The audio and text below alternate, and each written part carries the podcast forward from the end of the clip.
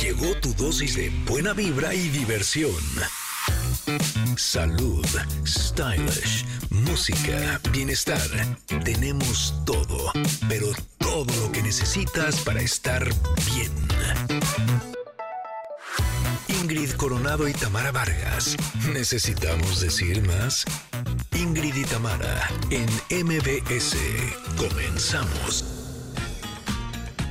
Connectors, ¿cómo están? Muy buenos días. Feliz viernes a todos ustedes. Oigan, el día de hoy tenemos casita llena, ¿eh? Y un gran programa para todos ustedes. Nos va a estar acompañando la talentosa Leslie Polinesia para presentarnos un nuevo libro, Kintsugi del Alma. Pero también estaremos platicando con Ana Torrojas sobre su próximo concierto junto a Benny Ibarra en La Maraca. Y además nos acompañará la talentosa Kaeli para hablarnos sobre su debut en la música. ¿Y saben qué? Además, el experto en perros, Osorio Kennel, nos dirá cómo manejar el temor de nuestras mascotas a la pirotecnia, a los cohetes. Híjole, sí se ponen muy mal. Qué buen tema. Y Cristina Durán, de la Fundación Angelitos de Cristal IAP, nos explicará qué es la osteogénesis imperfecta y nos hablará sobre la importante labor que realizan en esta fundación.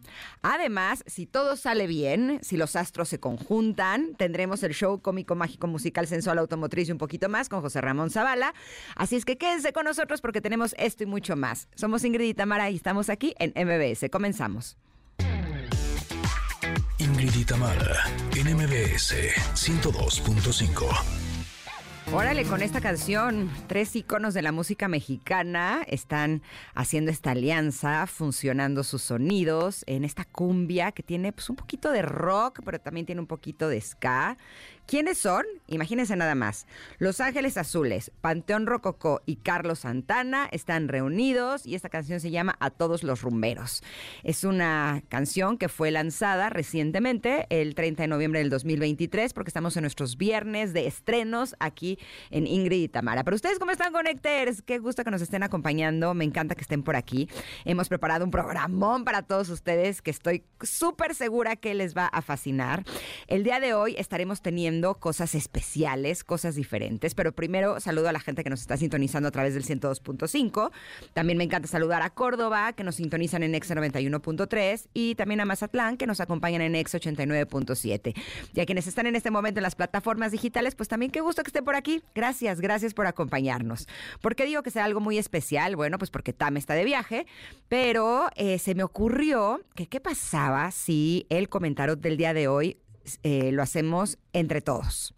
Entonces, esta mañana en el WhatsApp 5578 les mandé un mensaje a todos nuestros connectors VIP para ver si me podían hacer favor de enviar un audio con eh, su aportación del comentarot.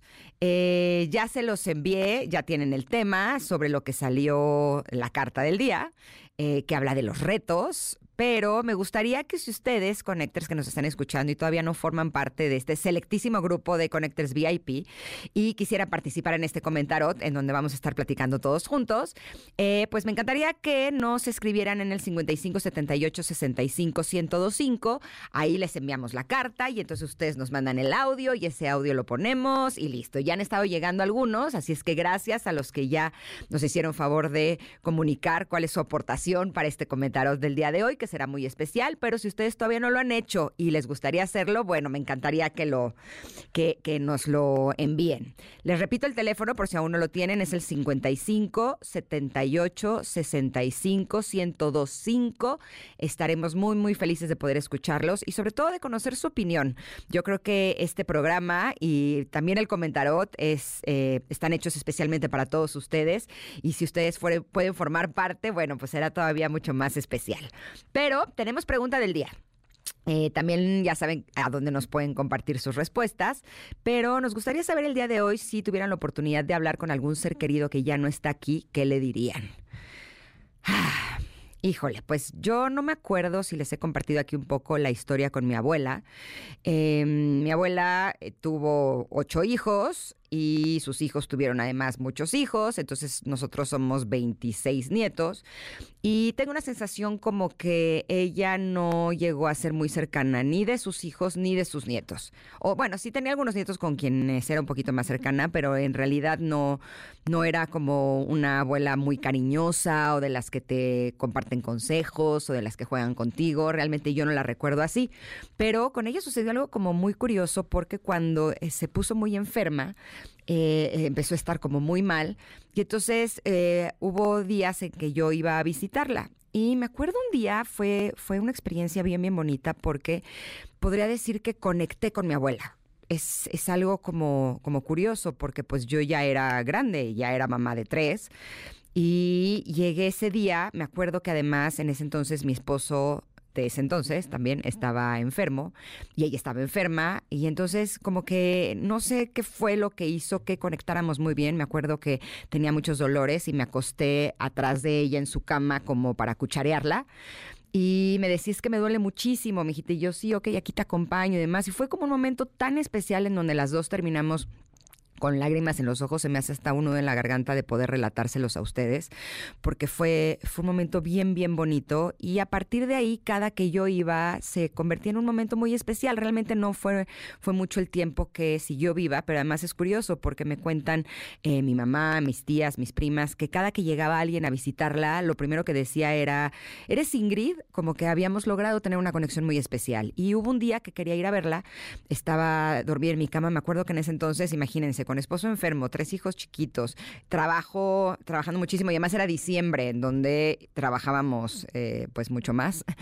Estaba agotada y decía, te juro que sí quiero ir a ver a mi abuela, pero no me está dando el cuerpo. Me quedé dormida en una siesta y, no es cierto, ya era en la noche y de pronto vi una imagen de un plato de eh, la Virgen de Guadalupe que nunca había visto, me llamó como mucho la atención y cuando me desperté tuve la sensación de que mi abuela había muerto, cuando vi mi celular me lo habían comunicado y le dije a mi mamá que estaba ahí en donde ella estaba, que si de casualidad no había un plato cuadradito y se lo empecé como a describir. Y fue curioso porque sí, apareció en, la, en el fondo del closet. Le dije, es que siento que sé, me lo dejó mi abuela a mí. Y podría decir que hasta la fecha es un platito que, que separa, es como si fuera un portarretratos, pero hecho como de cerámica. Y cuando estoy en momentos difíciles lo pongo frente a mí y es cuando escribo, está en mi recámara, y podría decir que tanto la Virgen de Guadalupe como mi abuela me acompañan en esos momentos que son tan especiales y tan duros. Así es que si yo pudiera decirle algo a mi abuela, eh, que además tengo su fotografía en mi altar de los ancestros, pues le, daría las gracias. Gracias por acompañarme. ha sido más cercana a mí desde que ya no está, pero para mí es, un ser que pues fue, fue muy importante en mi vida. Pero ustedes díganos, Connectors, si ustedes pudieran hablar con algún ser querido que ya no está aquí, ¿qué le dirían? Lo pueden hacer a través de arroba Ingrid en ex o también en nuestro WhatsApp 55 78 65 1025. Estaré muy, muy contenta de poder escuchar eh, sus historias y conocerlos un poquito más. Pero antes de irnos a un corte, les quiero hacer una pregunta. ¿Alguna vez han soñado con ser dueño de negocios o que te generen un segundo sueldo al mes? Suena bien, ¿no? Pues ahora tú también puedes poner tu dinero a trabajar por ti. A ver, ¿de qué se trata? Te lo voy a decir. Solo tienes que entrar a segundosueldo.mx, activarlo una sola vez y comenzarás a invertir de forma automática en empresas que te pagan una parte de sus ventas cada mes. Es así de sencillo y todo desde 500 pesos. No dejes pasar la oportunidad de recibir ingresos pasivos cada mes. Visita ahora segundosueldo.mx y conviértete en inversionista sin ser experto y comienza a vivir de tus inversiones. Suena maravilloso, ¿a poco no? Te repito dónde puedes encontrar toda la información. Es en segundosueldo.mx. Vamos a ir un corte, pero volvemos. Esto es Ingrid y y estamos aquí en el 102.5. Regresamos.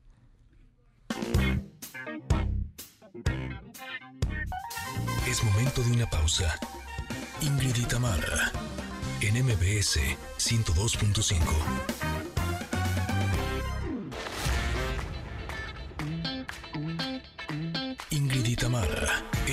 MBS 102.5. Continuamos. El día de hoy, el comentarot será un comentarot muy especial porque es un comentarot más connector que nunca.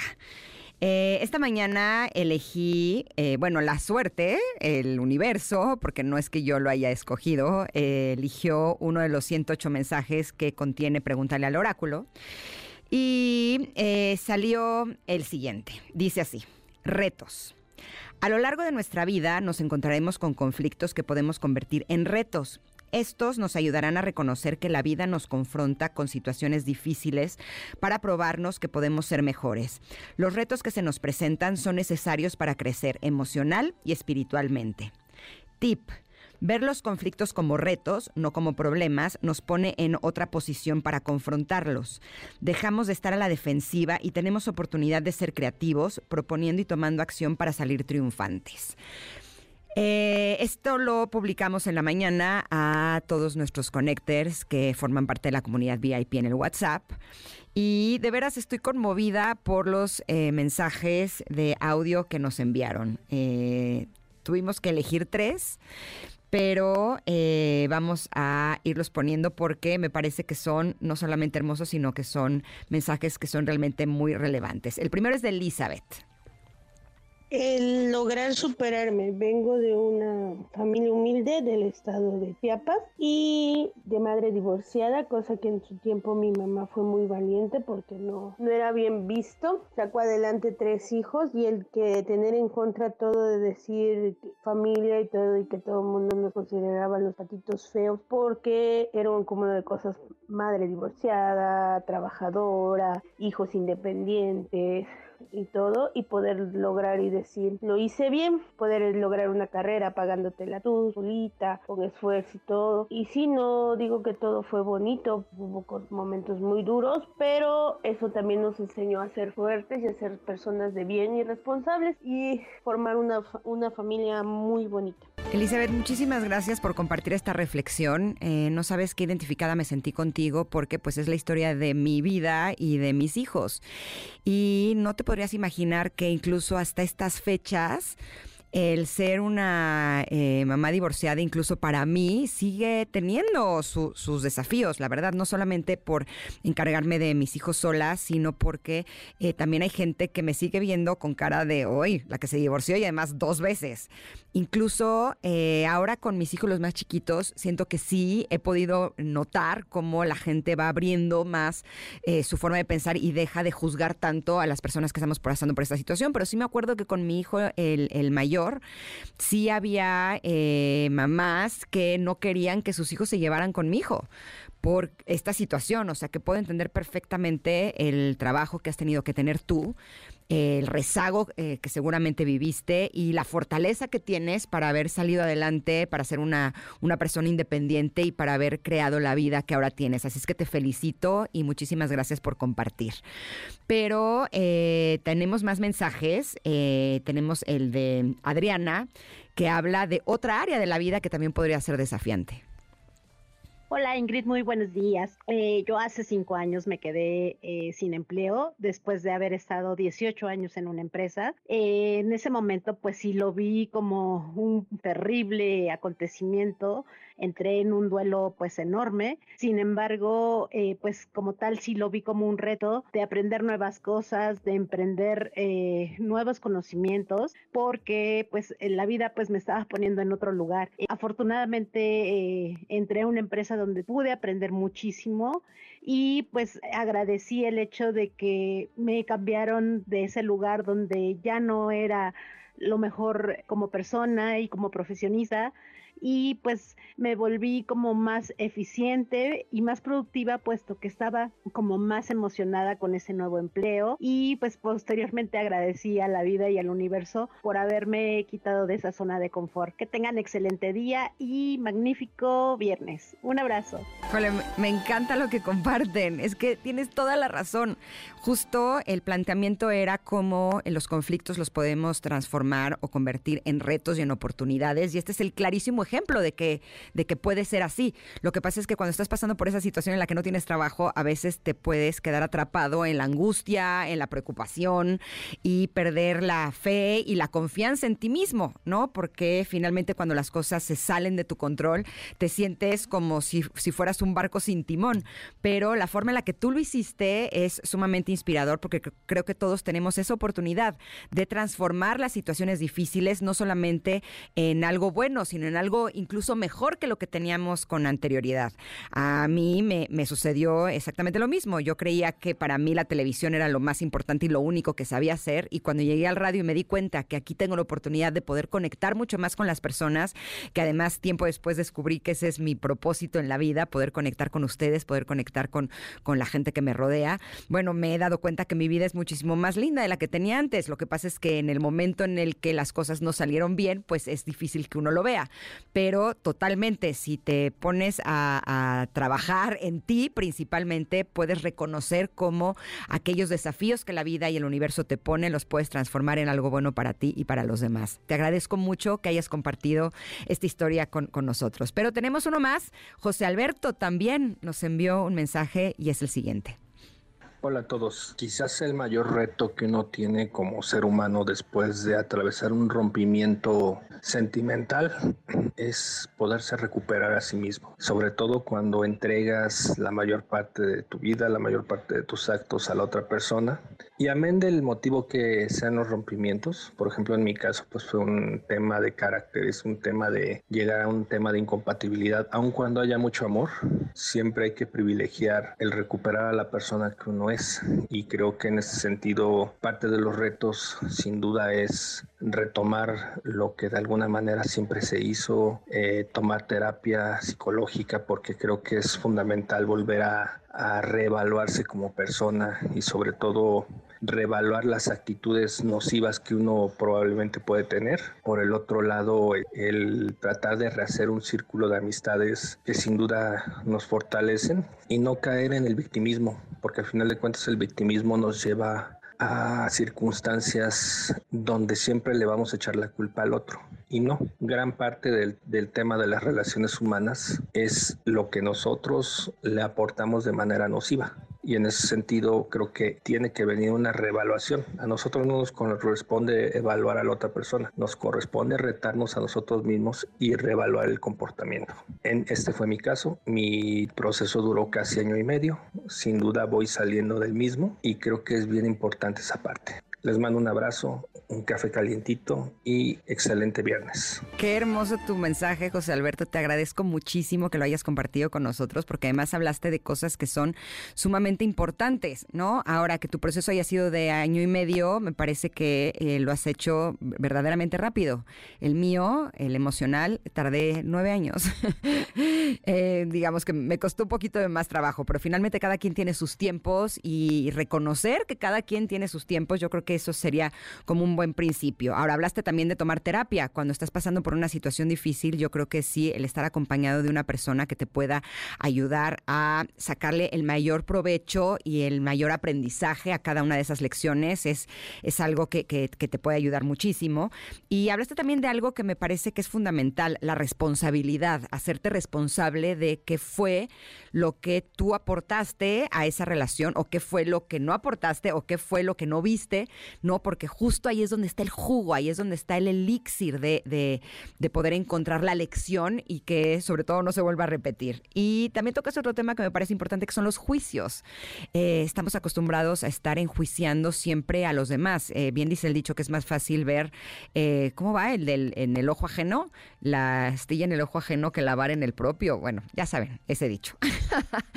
Pero sí, el, el ver que una persona no está yendo por el mejor de los caminos es más fácil que verlo en uno mismo, pero voltearte a ver a ti eh, puede llegar a ser sumamente doloroso, pero es indispensable para realmente poder tener un conocimiento de ti y poder disfrutar y saborear tu vida de una mejor manera y no cometer los mismos errores. Así es que les agradezco muchísimo, no solamente a ellos tres, sino a todos los que nos enviaron sus mensajes. Desgraciadamente el tiempo se nos acaba, pero eh, me gustó esta dinámica. Eh, yo creo que la vamos a repetir porque poderlos escuchar a ustedes también fue algo, algo maravilloso. Gracias, gracias por compartir. Hoy, ah, eh, no era el de nadie escarmienta en cabeza ajena, pues no, no era el que yo estaba pensando. Yo digo el que es más fácil ver el astilla en el ojo ajeno que lavar en el ojo propio o algo así. Ay, conectarse, ayúdenos, porque estamos un poco perdidos. Pero bueno, se entendió, ¿no? La idea es esa, como diría el chavo, el chavo del 8. Este fue el comentario del día de hoy. Si ustedes eh, quieren verlo, bueno, pues estará publicado en nuestras redes sociales, porque además la imagen es preciosa y nos habla también de algunos asuntos que podríamos empezar a revisar. Y si no, también lo pueden encontrar en Pregúntale al Oráculo, este libro que está en todos lados. Es un libro que escribimos eh, Tamara Vargas y yo, em, donde eh, compartimos 108 mensajes con ilustraciones y pues puede ser un buen regalo de Navidad.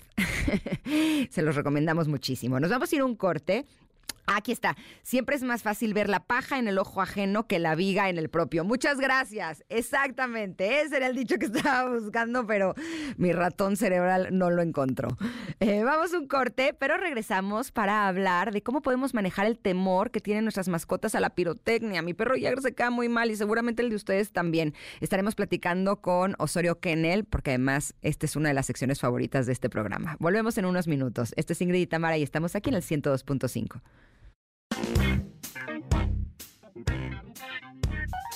Es momento de una pausa. Ingrid y Tamara, en MBS 102.5.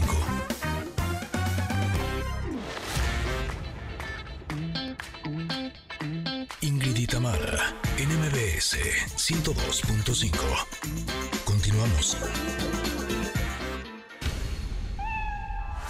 Siguiendo huellas. Mantén feliz y saludable a tu mascota. Pink está de estreno, ¿sí? Esta canción se llama All Out of Fight. All Out of Fight. Y fue lanzada el 7 de diciembre de este año. O sea, es nuevecita de paquete, como diría don Francisco. Oigan, pero estoy muy contenta de dar la bienvenida a Osorio Kennel, es experto en perros.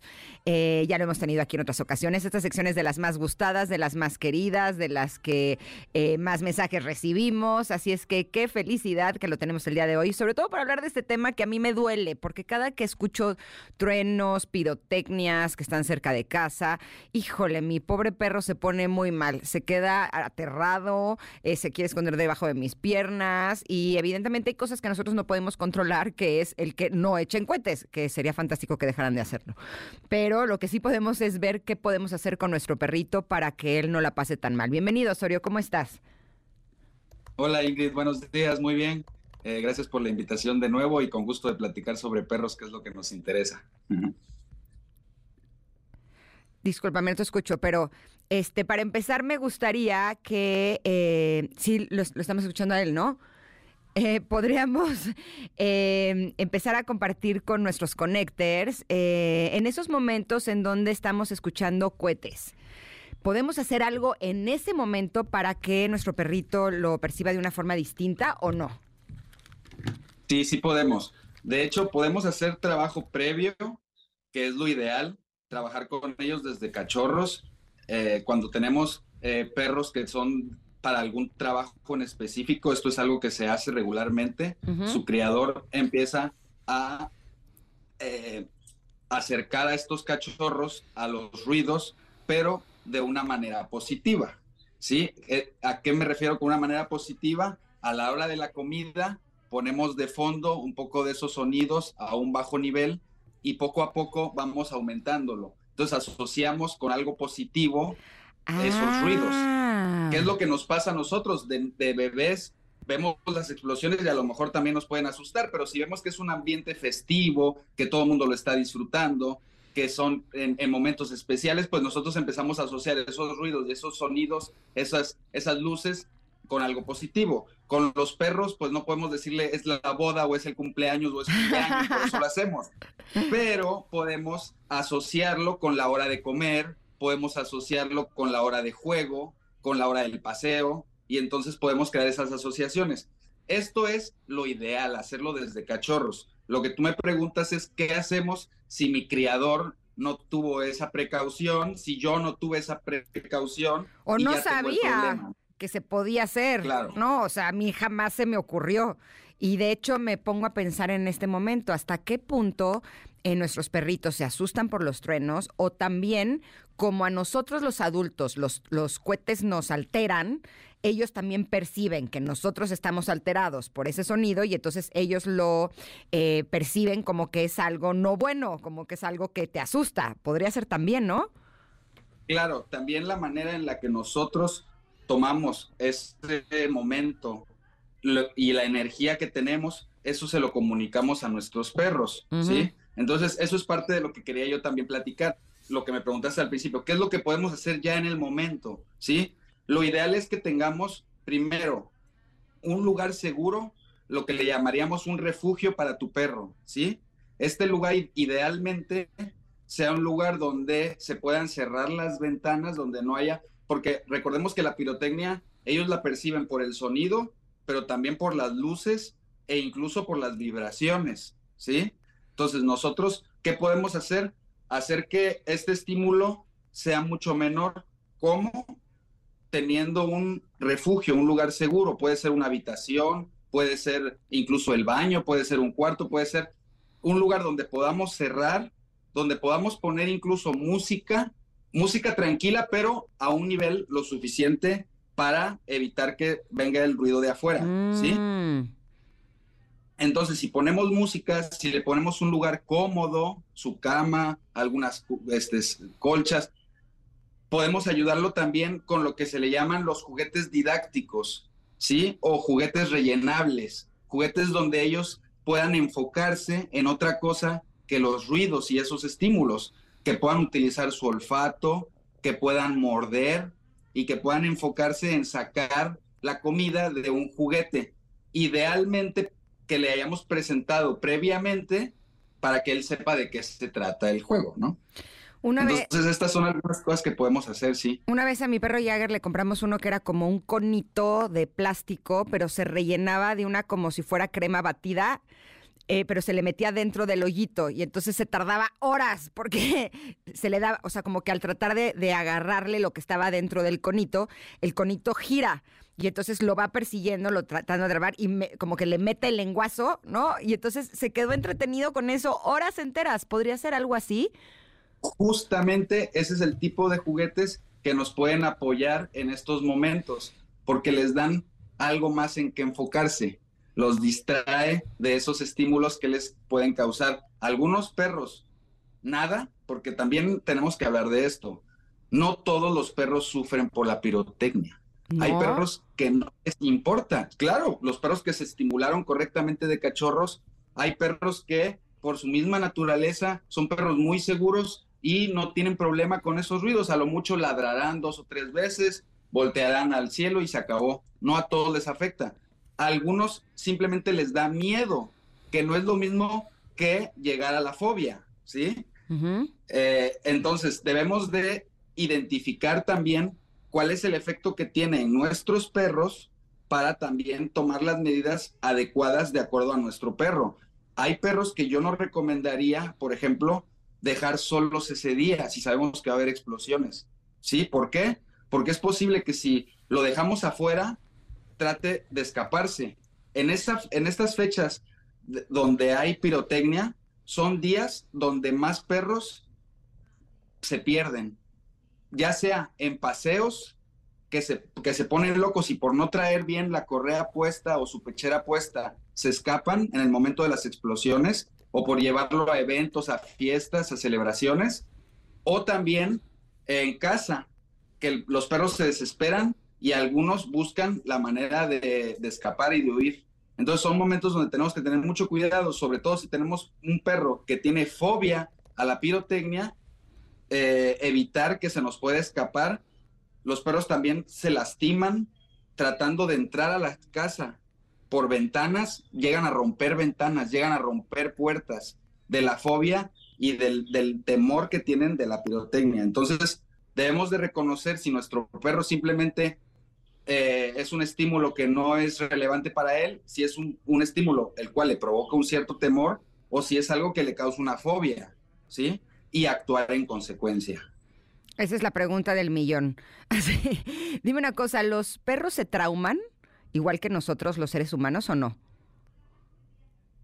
Trauman. Eh, desarrolla un poco más a qué te refieres con ese trauma. Sí, o sea, cuando un ser humano pasa por una situación que es eh, que está fuera de la normalidad, que te provoca miedo, eh, se te queda un trauma, de manera que cuando vuelves a pasar por esa situación, tú la percibes como algo mayor de lo que realmente es.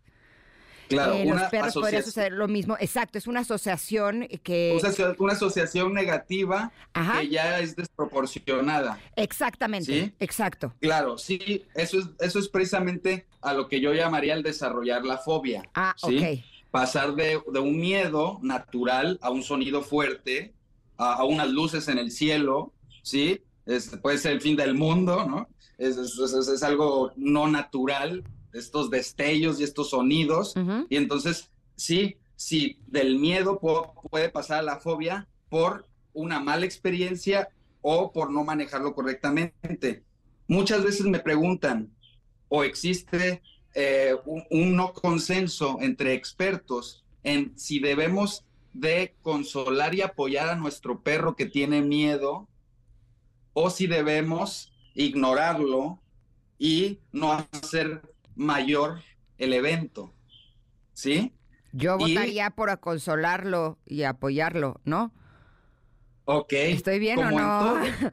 bueno, como en todo, yo, bueno, no hay una respuesta exacta. El comportamiento es algo eh, muy complejo y no hay una respuesta exacta. Hay posiciones, ¿sí?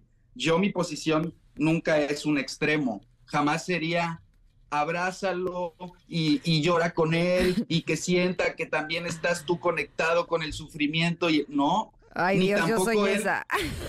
Bueno, eh, eh, yo creo que ese extremo es malo y también creo que el ignorar que tu perro tiene temor y hacerlo a un lado, o decirle que se calle o sacarlo, eh, que sería el otro extremo, cualquiera de los dos extremos creo que es negativo. Yo creo que debemos de acompañar a nuestros perros, pero sin llegar al sobremimarlos, a, llegar a, a extender la experiencia, no sé si me explico, porque si nos entramos nosotros a ese mismo modo que él, podemos acrecentar ese mismo modo. Y sí, estamos conectados, pero conectados en ansiedad, en sufrimiento.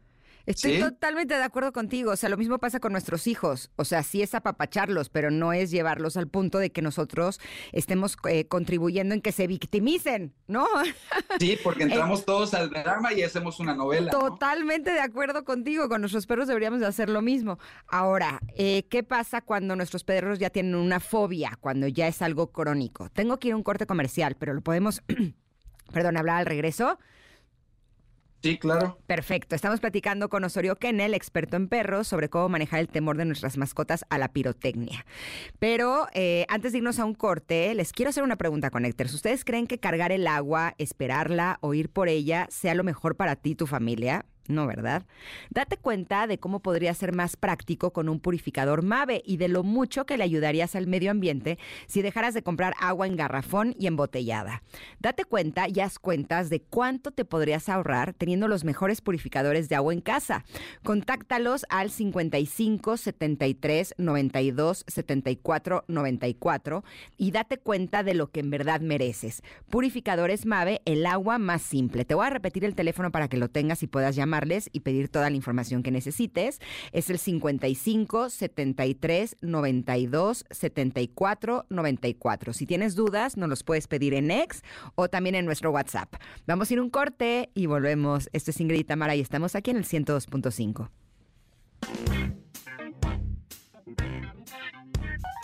Es momento de una pausa. Ingrid y en MBS 102.5.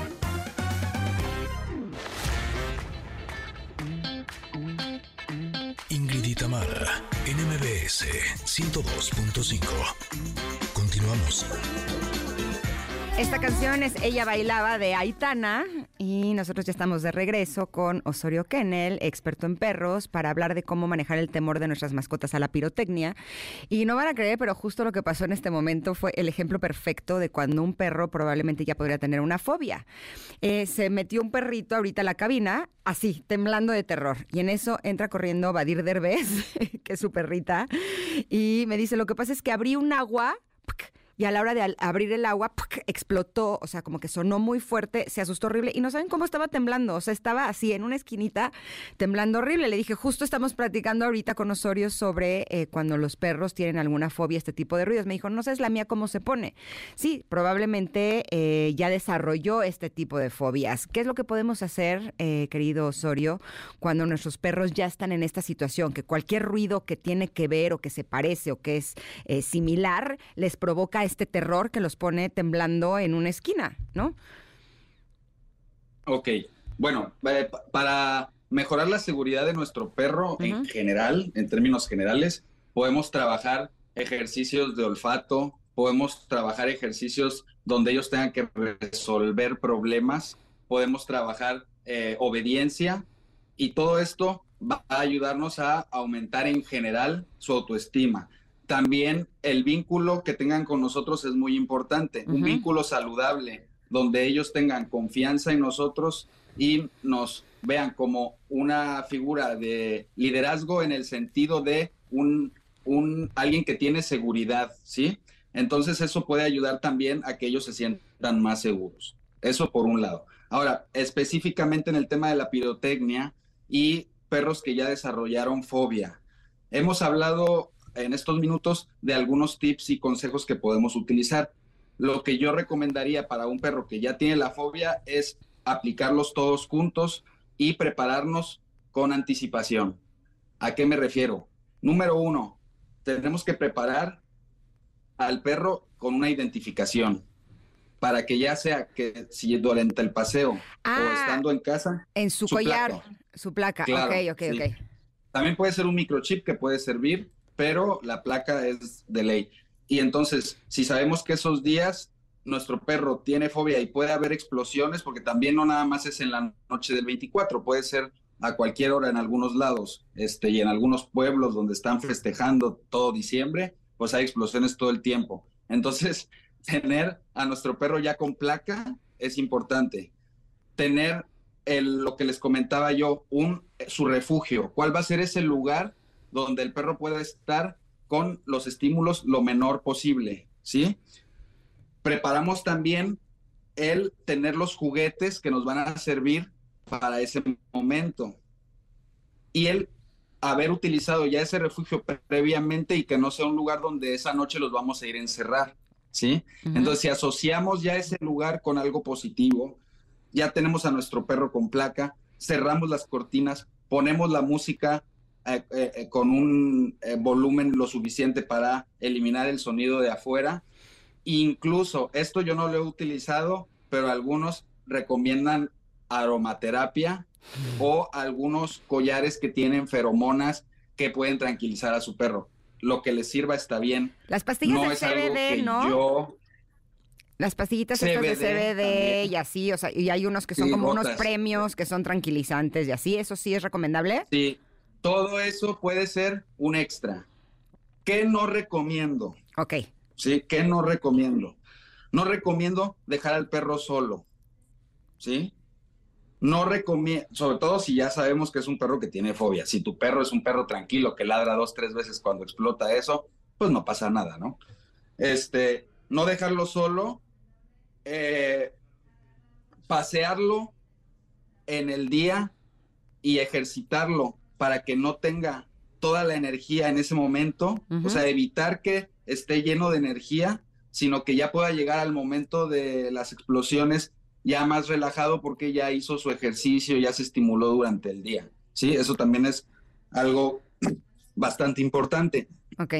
Y debemos de asegurarnos de, eh, y, y soy repetitivo en esto, pero es algo que sucede mucho en estos días, asegurarnos que las bardas, que las puertas, que las ventanas estén aseguradas y que no puedan escapar, porque es súper común que ya sea o que se terminan escapando o que se lastiman, porque al tratar de abrir una puerta, al tratar de abrir una ventana de la desesperación, terminan a veces con cortadas y cosas este, feas que, Ok, ahora dime una cosa, porque ahorita le, le dije a Badir lo que tú nos dijiste de preparar a los perros desde antes y de ponerles estos sonidos de truenos o de pirotecnia mientras están haciendo algo que es disfrutable como comer o como pasear.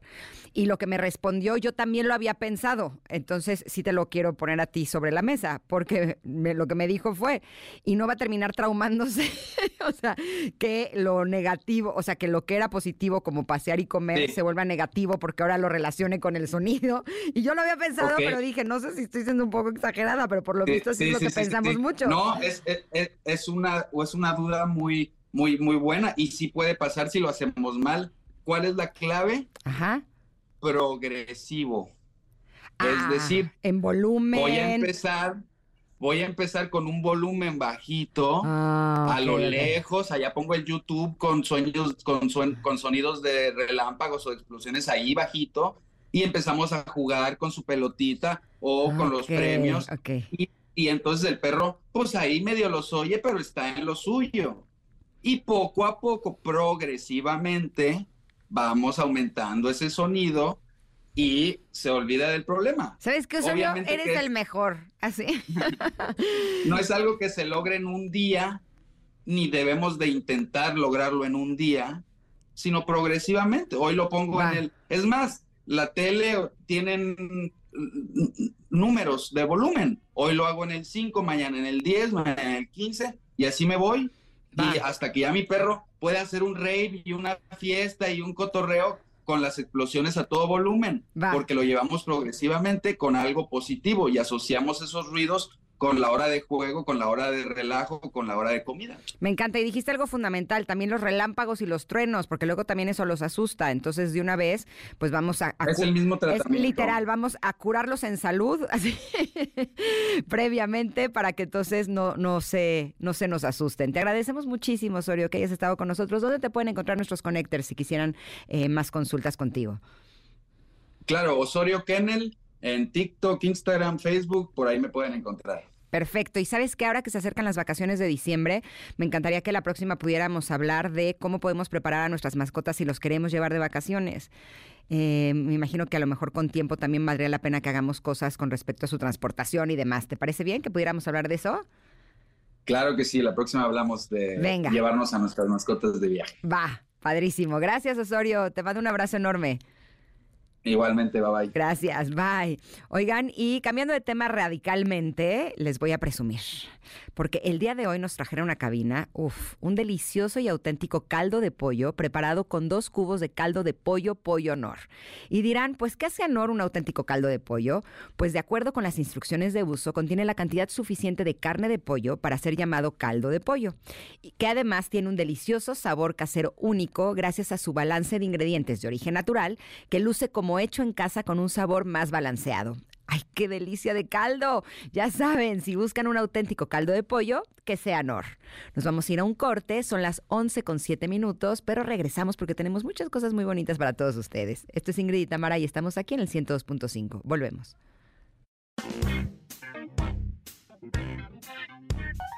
Es momento de una pausa. Ingrid y en MBS 102.5.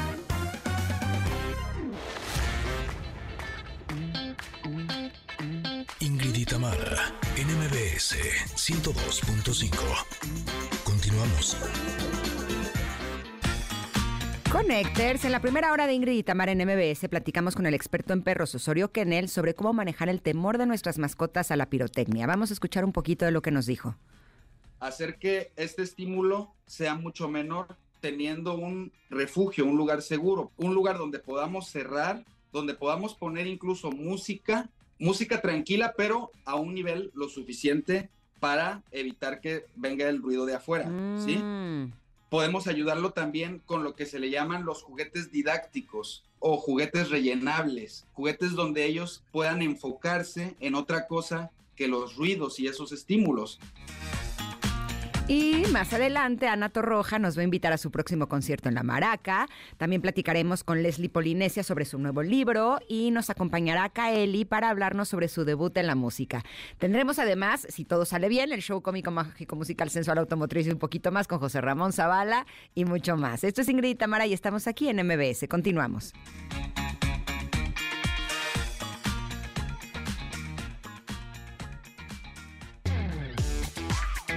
Ingrid y Tamara, NMBS 102.5.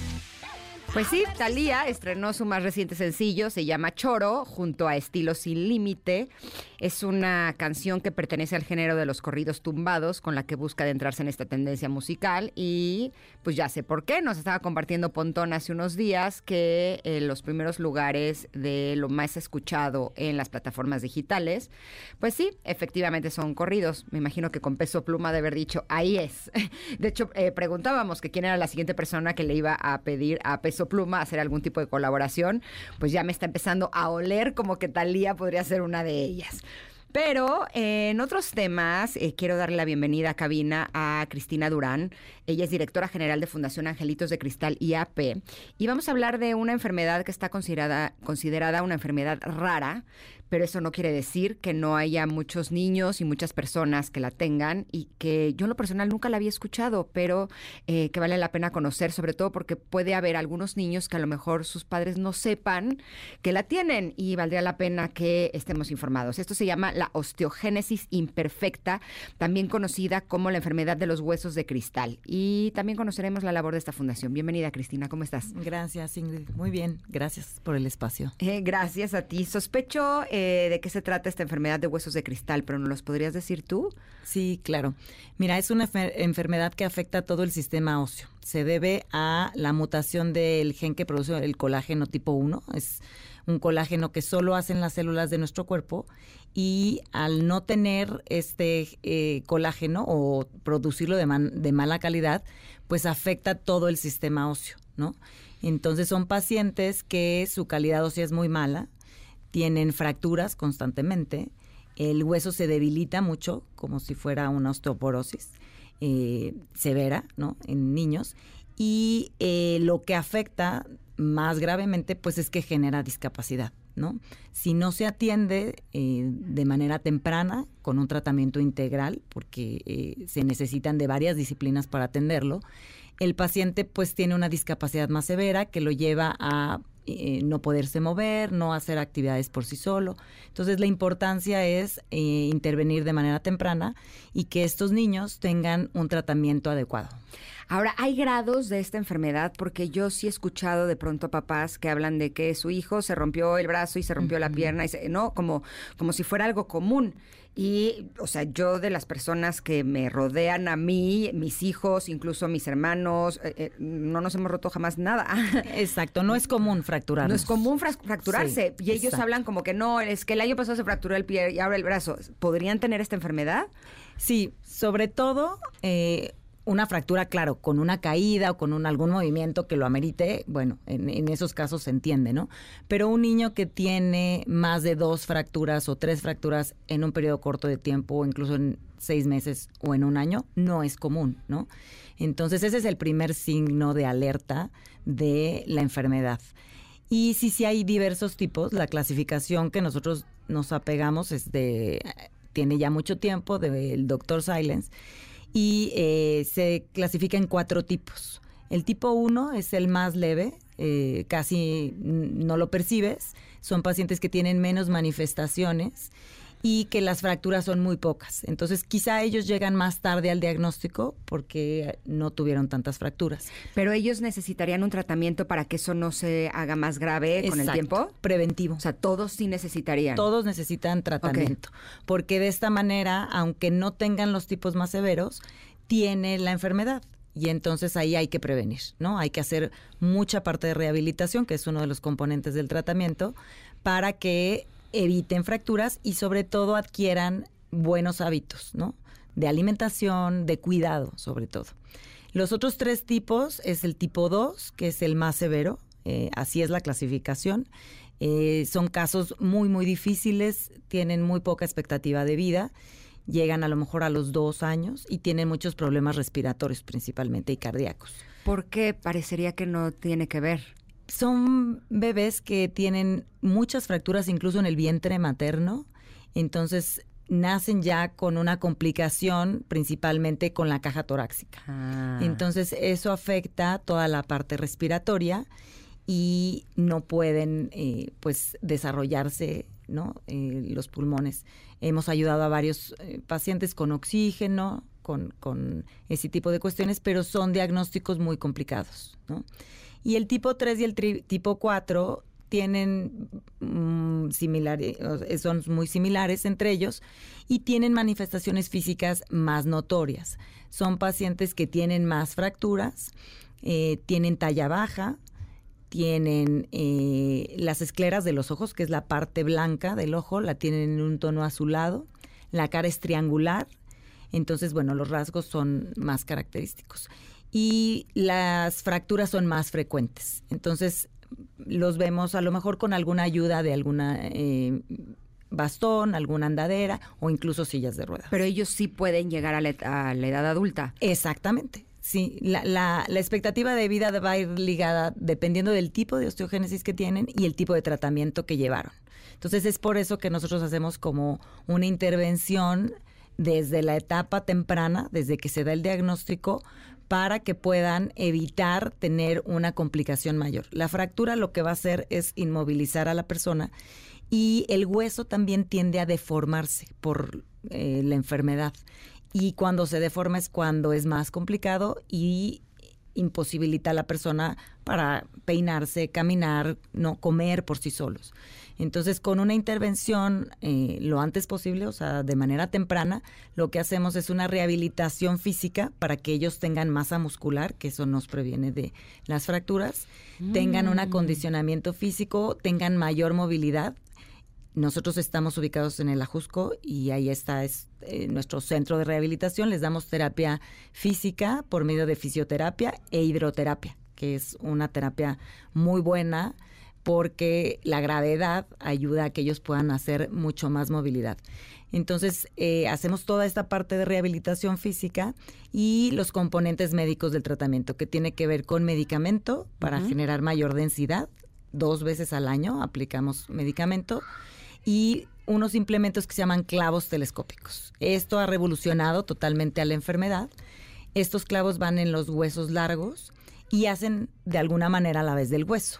Se pone el implemento eh, ya sea en, en brazo o en pierna. Para tener como mayor sostén. Exactamente, se Ah. ancla, ya sea de cadera o de rodilla, y este clavo que va adentro del hueso, pues permite que el hueso de alguna manera tenga mayor solidez, se fracture menos y se corrija, que es lo que también nos interesa más. Un hueso que está recto, pues sostiene mucho mejor peso, ¿no? Como cualquier varilla de cualquier construcción. Si no están las varillas, no puede, eh, el puro concreto no sirve, ¿no? Entonces, esto hace como que si fuera una varilla y entonces al enderezarlo, el cuerpo eh, puede recaer mejor en ese peso, ¿no? En, en ese hueso eh, recto en vez de que esté angulado. Ahora, Entonces, eso todo ha sido maravilloso ¿Es desde niños? desde niños, sí. Tenemos niños que desde los tres años, dos años ya tienen los clavos. Y esto ha revolucionado, la verdad, para la fundación ha sido increíble poder ayudarlos porque son muy costosos. Porque es la diferencia entre ver que un niño está en una silla de ruedas o puede caminar. Híjole. ¿no?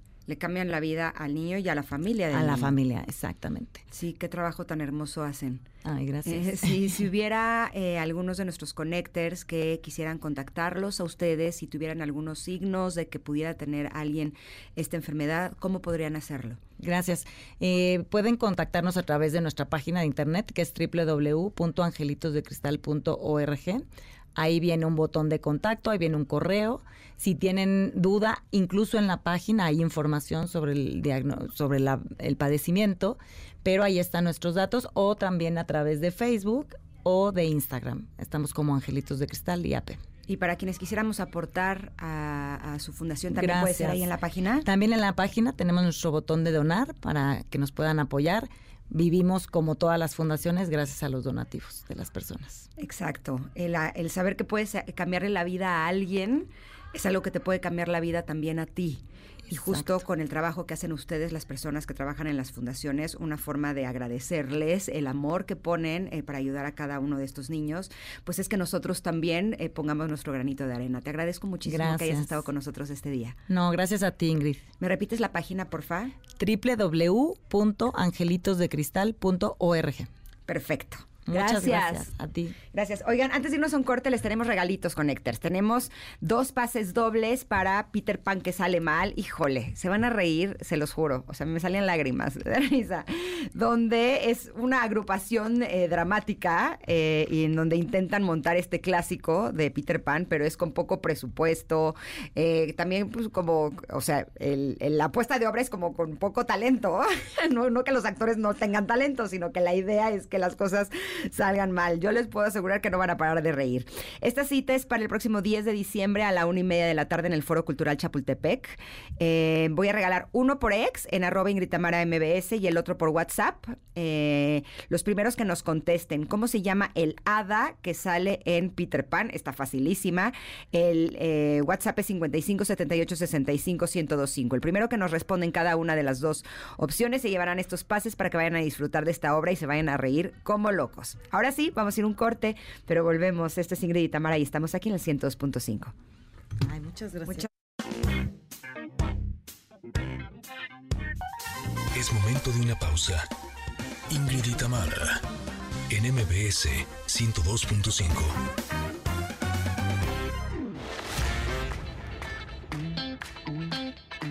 Ingrid y Tamara, en MBS 102.5. Continuamos. hombre, aquí hasta nos la están bailando y toda la cosa. show, show aquí en vivo, Así que estamos escuchando, Kaeli. Ay, buenos días, bebé. Bueno, primero buenos días, hermosa. Gracias por tenerme aquí. Buenos días a la gente. Y buenos días, mi primer sencillo. Buenos días, bebé. Buenos días, bebé. Sí, con Yera, un colombiano productor, eh, cantante que le hecho canciones a gente bien fuerte, como Piso 21. Y ahorita se montó a mi primer sencillo y pues, estoy súper contenta, chica. Pero a ver, dime, ¿cómo fue este camino? Porque tú eres de las pioneras eh, como creadoras de contenido digital tienes una comunidad de más de 30 millones de seguidores. O sea, tu media es muy, muy grande. ¿Cómo fue que de la comedia quisiste ahora irte al mundo de la música?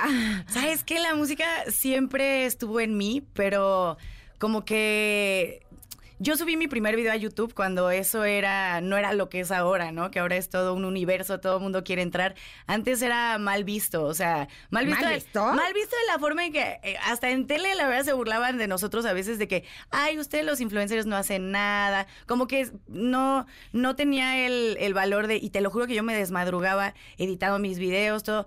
Pero también se hacía por amor en ese momento, mucho, ahorita ya lo hacen mucho por números, pero te lo juro que antes era como de, pues, ¿quién te crees? ¿Te crees como alguien de tele, alguien porque pues lo profesional y todo era estar en tele y tú te ponías en tu cuarto a hablarle a una cámara? Y en realidad yo sí tuve mucho bullying alrededor de gente cercana. Hasta de un exnovio se burló de mí que me decía, ¿qué te crees que quién te va a ver o qué? Y la verdad es que... Y cuando llegas a tu comunidad y a tu primer lugar, junto con Wherever Tomorrow, va a ver así in your face. Te lo juro que sí.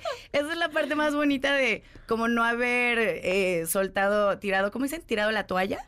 De por las cosas que me dijeron, porque la verdad yo sí, sí me daba pena. Cuando subí mi primer video no le dije a nadie. Pero a ver, ¿cómo fue ese momento en el que decidiste que ibas a subir tu primer video? Porque me estaba poniendo a pensar este, justo el otro día porque uso el rímel de Yuya. Ah, me encanta. Yuya es una top. Este, y, o sea, justo me lo estaba poniendo y, y me puse a reflexionar cómo a todos ustedes que son los que empezaron, se les ocurrió empezar a hacerlo, porque finalmente ahorita todos ya estamos en el mundo digital, pero en ese entonces, o sea, éramos muy, o sea, eran muy pocos los que conocían ese mundo. Sí, sí. Que un día dijiste, mm, lo voy a hacer o cómo fue? Mira, yo me acuerdo un día que mi hermano me dijo, mira este video en YouTube y era Wherever Tomorrow, eh, que la verdad él sí, yo creo que todos eh, de este mundo sabemos que él lo, lo empezó, eh, y que también se burlaban de él porque le decían, ay, ¿quién te crees de Adal Ramón es otro rollo? Porque eso era en ese momento. Y yo me empecé a obsesionar, dije, pero ¿qué es este mundo? Y era un video como de Facebook de comedia me hizo reír tanto y dije, qué padre, porque decía, te veo el próximo lunes, porque YouTube era mucho para ver videos de el borracho chistoso que agarraron, ¿no? O la lady no sé qué, y pero no era para ver a entrar a ver a alguien, conectarte, ver que, que te interesa lo que dice y te veo, decía, me acuerdo que eso me choqueó que dijo, te veo el próximo viernes o algo así, y yo, ¡Ah! como aquí en YouTube una cita. Y o yo, sea, como que no, no era común que fueran programas Claro, como tal, sino sí, que eran sí. videos esporádicos de y gente que pudieras pronto subía. Tú desde tu casa, porque a mí siempre me encantó la actuación y todo ese mundo. Yo estudié actuación. Justo eh, terminé, terminé un curso de actuación. Y tuve la oportunidad de irme a Japón porque estaba estudiando japonés. Y este, una locura que se yo digo, ¿qué estaba haciendo ahí? Pero me encantó. O sea, fue ahí un salto que di, otro más, que salió bien. Y me- tuve la oportunidad de irme a Japón a estudiarlo. Este, y en Japón tenía tres horas de clase, tres días a la semana. Y yo en Japón, pues no conocía a nadie. Y yo ahí me quedo, y tenía mi cámara de turista, ¿no? De que ahí, entonces no conocía a nadie. Y me acuerdo que estaba ahí en mi cuartito y este, y vi la cámara y yo obsesionada ahí con los videos de Wherever y dije, creo que quiero, y si me grabo, y si lo hago, pero era súper de, tengo ganas yo de hacerlo, la cosquillita o algo me decía. Yo ahorita digo, ¿qué hubiera pasado si no hubiera subido ese primer video? Y a mí me encanta decirle a la gente como ese, ese paso o esas ganas que te dan de algo, o sea, hazle caso, no es solo una, una intuici- intuición o ganitas, sino tal vez es tu destino, chica, y tienes que seguirlo. Y yo, gracias a que lo seguí, estoy, aparte el día de hoy contigo, chica, que eso me pone muy feliz. Ay, no, yo estoy muy contenta de que estés con nosotros, pero eh, me gustaría que me- nos contaras, después de este camino como creadora de contenido muy Mm. exitosa, ¿cómo fue ese momento en el que dijiste, pero qué? Ahora voy a ser cantante. ¿Ya tomabas clases de canto desde antes o cómo fue? Eh, no, la verdad siempre estuve enfocada a, a conducción, a, a, como te decía, subí el primer video a YouTube y se empezó a dar comedia. Y ya como que 10 años se fueron de ahí. Yo súper feliz editándome mis videos, estando conectada con la gente, los mi, mi, mi miércoles, la Juanchita. Y de repente, la verdad, sí tuve como un bloqueo, algo como que algo me decía, Bloqueo tienes creativo. pues medio sí, ¿eh? O sea, porque no manches de hacer videos todo el tiempo. Pero pon tú, yo creo que más que eso era más ganas de evolucionar, de crecer, o sea, de ya esto fue lo vivido, gente, pero ya quiero hacer algo más, quiero traerles algo nuevo, ¿no? De por sí trataba de innovar todo el tiempo en YouTube porque, pues chica, toca. Este, pero dije, es el momento de dar este paso y sentí esa corazonadi- corazonadita de que yo sabía que era la música y gracias al universo y yo creo que también buscarlo, ¿verdad? Porque también hay que moverse. Eh, encontré un equipo bien padrísimo y firmamos con Warner. Este, presentamos el proyecto, pero todo fue por confiar en mí, porque eso me costó trabajo, ¿sabes? El cambio. Porque también, no creas, después de tener unos seguidores como muy fieles y mucha gente que ya me conocen de esa manera, es como bien difícil que acepten un cambio, ¿no? O sea, como que dicen, me gusta verte ahí. Te ha pasado, yo creo, tú has estado en Sí, muchas sí. cosas que no les gusta ver algo. Te dicen, no, ¿qué haces ahí? Vas acá. Entonces a mí me daba miedo dar ese paso ahorita, pero yo dije, lo voy a preparar tanto, me voy a preparar en verdad tan bien que no voy a salir con mi música hasta que no me sienta que es un producto que en verdad estoy orgullosa y con un equipo bien. Así que llegó ese momento, chica, y por eso nació Buenos días, bebé. Y estoy súper emocionada porque se vienen muchas cosas. O sea, ya tengo cuatro canciones más grabadas con duetos y pues ¿Todos yo creo son que duetos? todas se vienen en duetos, pero se viene una que es- estamos en el proceso más baladilla, eh, porque estoy con Afrobeat. Afrobeat ahorita que como más rico, tropical, eh, aunque el 16 de diciembre, o sea, en unos días sale el perreo de Buenos Días, bebé. Tenía que hacerlo, chica, para las posadas, para perrar un poquito. Pero en sí sí me estoy yendo por como más Afrobeat, este, pero se viene muy bueno este año, chica. Buenísimo, pero esta canción de Buenos Días, bebé, ya está disponible en plataformas digitales. Ya, en todas las plataformas, ahí ya pueden escucharla. Buenos días, bebé de Kaeli, eh, con Yera esta, pero se viene mucha música nueva. Y el video en YouTube. Ya también está en mi canal de YouTube, o sea, se está reactivando mi YouTube de una manera O diferente. sea, lo habías dejado. Sí, eh, creo ¿Cuánto que... tiempo? Creo que el último video eh, que estaba con mis perritos eh, fue hace tres años. ¿Y qué hiciste tres años? Eh, pues mira, me estuve preparando. Un año creo que sí fue momento de que me, me pasó mucho que no quería dejar el canal, ¿sabes? Que cuando tuve esto como crisis, eh, de que dije, me empecé a sentir desconectada, empecé a fallar de mis videos los días que iba a subir. Y yo dije, esto ya va más allá, ya me sentía como forzada. Entonces, me sentía forzada porque decía, ¿cómo tengo un canal de 15 millones en YouTube y lo voy a dejar? pero empecé a darme cuenta que no lo estaba disfrutando como era antes. Y si yo no lo disfrutaba, la gente también no lo disfruta igual. Y, y ahí tuve esa crisis y dije, es que no quiero hacer esto. Estaba viviendo en Los Ángeles también. Y fue justo, de hecho, también que empezó COVID. Entonces me fui a Los Ángeles para también nuevas oportunidades porque YouTube empezó a crecer y allá se dieron cosas de actuación y dije, increíble, o sea. Pero empezó COVID, empezó mi crisis y literal hubo un año que sí fue difícil. eh, personalmente, o sea, personalmente de que mentalmente sí fue un shock el cruce y el aceptar dejar eso porque yo no sabía si sí iba a tener, volver a tener una conexión tan fuerte como en YouTube, ¿sabes? O sea, y cuando empecé ahorita con lo de la música, o sea, porque me empecé a preparar ya, ya hace tiempo, o sea, no. Sí, sí, esto ya lleva tiempo, chica, por eso estoy tan feliz. Ya esperaba tanto este momento de poderle decir a la gente, vayan a escuchar esto, este, mi nuevo proyecto. Y ahorita siento que estoy volviendo a tener ese amor, esa pasión que tenía antes. Y creo que la gente lo va, lo va a notar, eso espero, y que disfruten pues de mi música. Buenísimo. ¿Cómo se llama tu canal?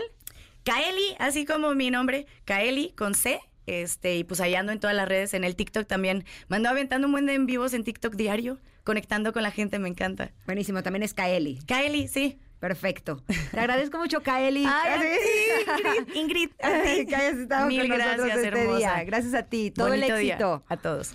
Eh, gracias. Oigan, Connecters, eh, antes de irnos a un corte, les tengo un anuncio importante, así es que mucha atención a todos los amantes de la aventura y la emoción. Les voy a hacer una pregunta. ¿Están listos para vivir una experiencia única al volante? Jetour tiene algo especial para ti. Imagina conducir un vehículo que combina estilo, tecnología y rendimiento.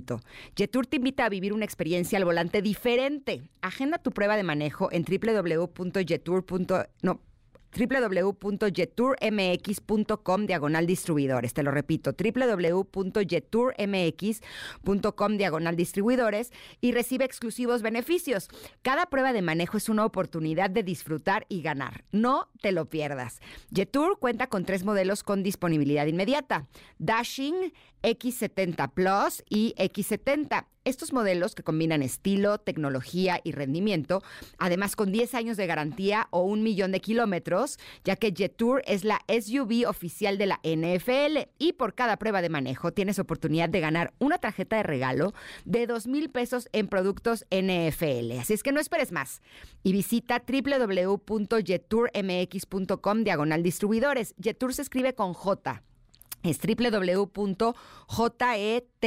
www.jeturmx.com diagonal distribuidores. Vamos un corte y volvemos. Vamos a estar platicando con Ana Torroja sobre su próximo concierto. Esto es Ingrid y y estamos aquí en el 102.5. Regresamos.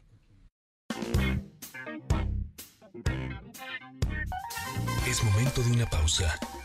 Ingrid y Tamara, en MBS 102.5.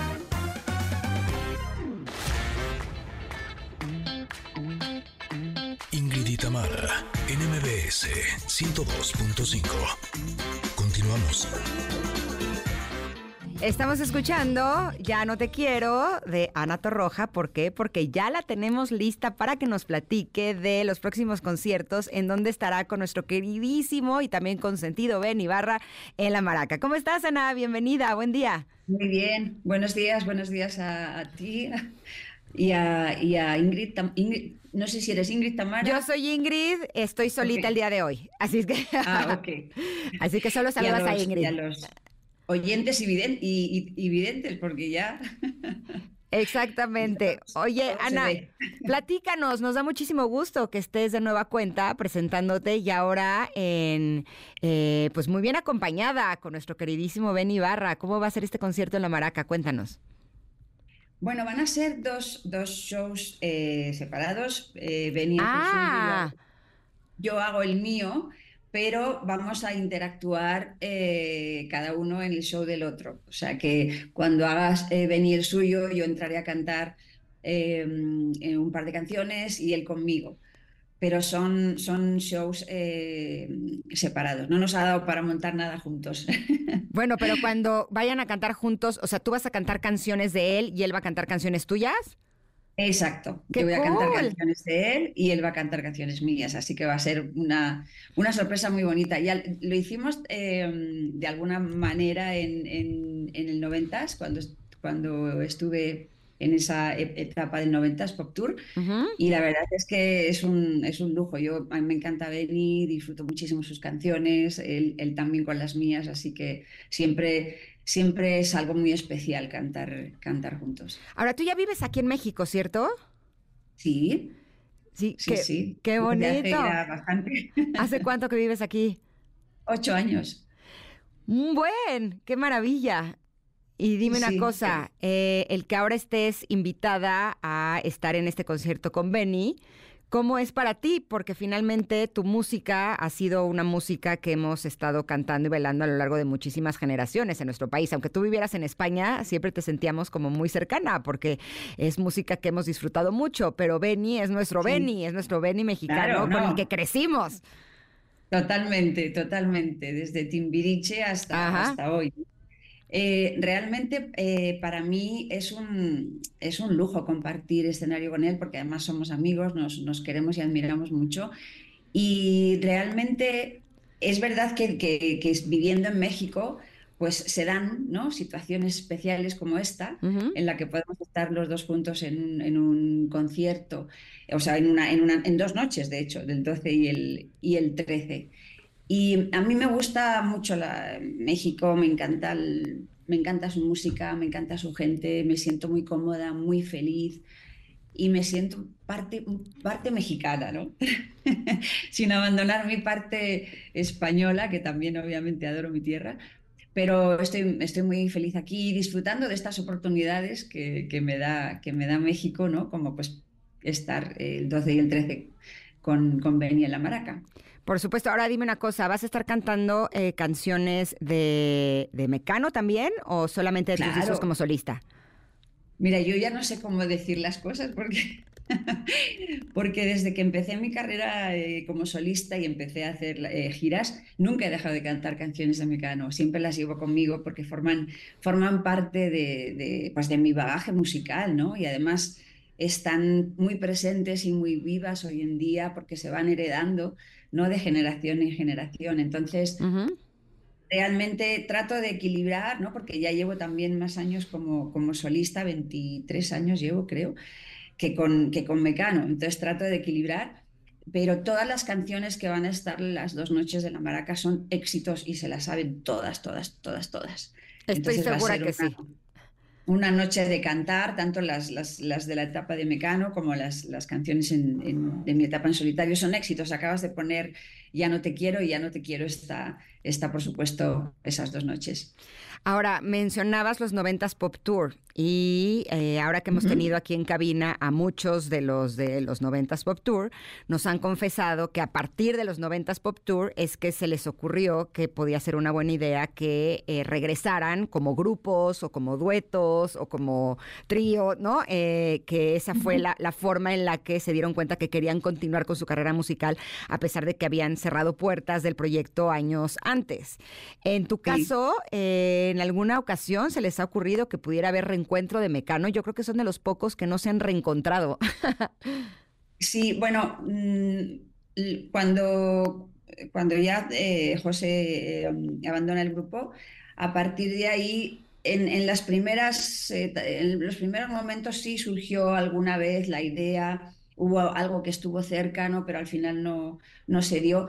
Y al final cada uno eh, está haciendo su, su, su- su camino, ¿no? Recorriendo su camino, mm, muy contento con lo que está haciendo. Yo tengo además la suerte de, de poder seguir cantando esas canciones. Ujú. Eh, con lo cual yo tengo muy poca nostalgia porque forman parte de, de- de- de mi- de mis shows, ¿no? Siempre. Pero no, no lo veo muy, muy posible que haya una, una reunión de Mecano. Cada uno ha, ha cogido, ha escogido un camino, un camino diferente hoy por hoy. No lo veo posible por el momento. Bueno, vamos a dejarlo así, la esperanza es lo último que se pierde, claro. Uno nunca sabe. La verdad es que la vida siempre te va llevando y a veces vas por caminos que dices, nunca me imaginé estar recorriendo este camino, pero ah, qué rico está este camino, ¿no? Entonces, para los que hemos, hemos crecido con esta música, es todo un placer y un gusto que podamos seguirte disfrutando a ti a través de este tipo de conciertos y en esta ocasión al lado de nuestro queridísimo Benny el próximo 12 y 13 de diciembre en La Maraca, ¿cierto? Exactamente, ahí estaremos a darlo todo, como siempre. Oye, y me quedó la duda, eh, ¿tienes planes actualmente de nuevo disco? ¿O no? Eh, realmente necesito, yo soy de esas personas que es- me, me cuesta mucho hacer varias cosas a la vez y de- debe ser mi lado masculino. Y, y realmente lo que necesito es cerrar ciclo, terminar ya la gira eh, que llevamos casi tres años con, con, la- con el Tour Volver. Terminamos en La Maraca el 12 y el 13 y a partir de ahí me voy a tomar un, un pequeño receso y ver qué se me ocurre, porque necesito como vaciarme para volver a llenarme de cosas nuevas que ofrecer. Claro, ¿tu niña ya cuántos años tiene? 18. Ya bien grande, entonces... Va, cre- va creciendo como yo también. Eh, Sí, pero bueno, eso también te da a ti la oportunidad de tener tiempo para poder Ella- tener más de tus proyectos musicales. Exacto. Ella va de ida, yo voy de vuelta. Te agradezco muchísimo, Ana, que hayas estado con nosotros. Es un placer. Muchas gracias. Muchísimas gracias a todos. Nos vemos el 12 y el 13, espero. Todo el éxito. Abrazo grande. Gracias. Gracias. Gracias. Oigan, Connectors, eh, por otro lado, antes de irnos a un corte, eh, me gustaría compartir con ustedes que el otro día, híjole, la estaba pasando así súper bien, ¿no? Ya saben, haciendo cosas pues por aquí, por allá, todo perfecto, hasta que de pronto, uff, empecé con escurrimiento nasal y pues sí, ya me había resfriado. Ya saben, ya conocen los síntomas que son bien molestos, ojos llorosos, flujo, congestión nasal, dolor de cabeza, de garganta, en fin. Lo bueno es que me acordé que aquí en este programa hemos estado recomendando Sensibit D, que sabe de alivio de las molestias de la gripa y el resfriado común para toda la familia. Sensibit D da alivio continuo hasta por 12 horas sin producir sueño. Así puedes continuar con tus actividades sin sueño y sin molestias. Sensibit D sabe de cómo decirles adiós a las molestias del resfriado común. Consulte a su médico, permiso 22 33 00 201 B 32 35. Vamos un corte, pero volvemos. Esto es Ingrid y Tamara y estamos aquí en el 102.5. Regresamos. Es momento de una pausa. Ingrid y en MBS 102.5.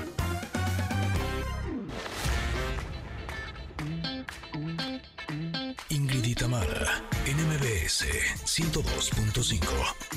Continuamos. Estamos escuchando Tajada de Babasónicos. Este es el tema que llega después de su gira mundial que los llevó a recorrer Europa, Estados Unidos y Latinoamérica, marcando una nueva etapa luego del celebrado y exitoso álbum Trinchera.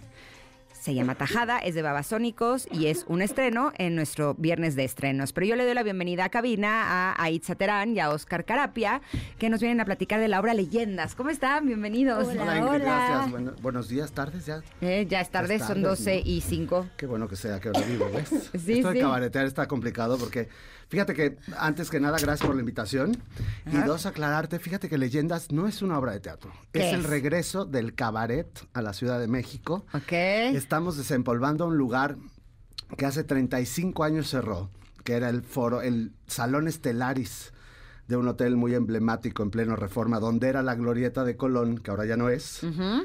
Y en ese lugar eh, que abre en el año 71, por 25 años se presentaron El que me digas, ¿no? Todos. José José, Sí, sí. Luis Miguel. Siempre estaban los comerciales de la radio donde los Exacto, anunciaban. Del salón estelar, ¿te Ajá. acuerdas? Bueno, pues resulta ser que ese salón cerró durante un chorro de tiempo y un grupo de locos este, que se quisieron asociar conmigo creyeron en esta fórmula que era volver a regresar a las noches de la Ciudad de México, una capital como la nuestra, al centro nocturno, este que tiene que ver con las plumas y las lentejuelas. Llevamos 10 meses de temporada ya con el primer show que abrió ahí que se llama Vedette. Y yo tenía el gusanito de rescatar la bohemia, la nostalgia, el romance. En esos mismos, en ese mismo local, salones abajo, estaba, estuvieron por años don Enrique Guzmán, Víctor Iturbe Pirulí, Manolo Muñoz, Manuela Torres, etcétera, etcétera. Y entonces agarré a gente talentosérrima del teatro musical y les dije, muchachos, vengan a cabaretear, conozcan de qué va esto. Y la verdad es que la respuesta está siendo fabulosa. Estoy muy contento porque Leyendas, justamente, estrenamos el 2 de noviembre por ahí. Y mi mamá me decía, ¿cómo? ¿Van a hacer una cosa de la llorona y esta cosa muy mexicana por Día de Muertos? Y yo, no, mamá, nada que ver.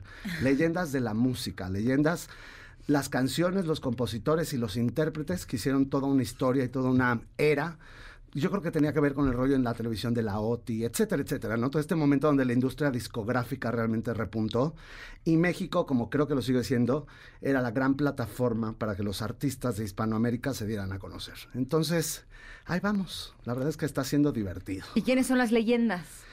Pues mira, hablemos de las leyendas que están en el show. Está de entrada de estos actores que la gente se les olvida que canta, pero ha hecho comedia musical toda su vida, que es Eugenio Montesoro está Aitza Terán, está Regina Velarde, está María Inés Montilla, está Pablo Monsar, Ricardo Bonilla. Son una playa de jóvenes también que está con nosotros como Sofía Ochoa, Chema Ortega, eh, Itzel Gaitán, que son de las fuerzas básicas del teatro musical, ¿no? Han hecho Amor sin barreras, Mentiras, este, la, obra que me digas, ¿no? Y, y la fortuna es pagar este homenaje a grandes de la música como Daniela Romo, como Emanuel, como Mijares, Ah, Lupita D'Alessio. Lupita D'Alessio, los hermanos Castro. Una cosa, el otro día le decía a una amiga, esto es como la versión vintage de un show que hay en Polanco, también muy famoso. Ajá. Le digo, este es el mist para tus papás. Ok, o sea, porque es una versión más en cabaret, más en plumas y lentejuela, o eh, a qué te refieres con que es más para tus papás? me refiero a que es una, una generación de música que realmente se escuchó en México entre 1970 y 1995. ¿no? De repente los treintones van y se quedan sorprendidos así, ay, mira esta canción, ¿no la canta María José? Bueno, pues sí, pero la cantaba originalmente Manuela Torres, ¿no? No la cantaba este... se me olvidó el nombre de esta chica de la academia, hombre, Yuridia, ¿no? Sí, pero la cantaba Daniela Romo. ¿No? Es como empezar a, darle como contexto a todos, a todos estos éxitos que de repente siguen en versiones modernas, que está padrísimo que lo rescaten, pero saber de dónde vinieron, ¿no? Al final, este no es el show de Pluma y Lentejuela, no, este es, eh, ese es Vedette, y este show de leyendas es más tener, volver a tener una orquesta en vivo, ¿no? Que suenen los metales, los violines, etcétera, y seis voces, ocho en escena, que sean realmente los que hagan este viaje musical, con arreglos también nuevos, que está padre, ¿no? Ensambles vocales y demás. ¿Cuánto dura el show? El show está durando aproximadamente como hora y media, ¿no? Más o menos. Hora cuarenta.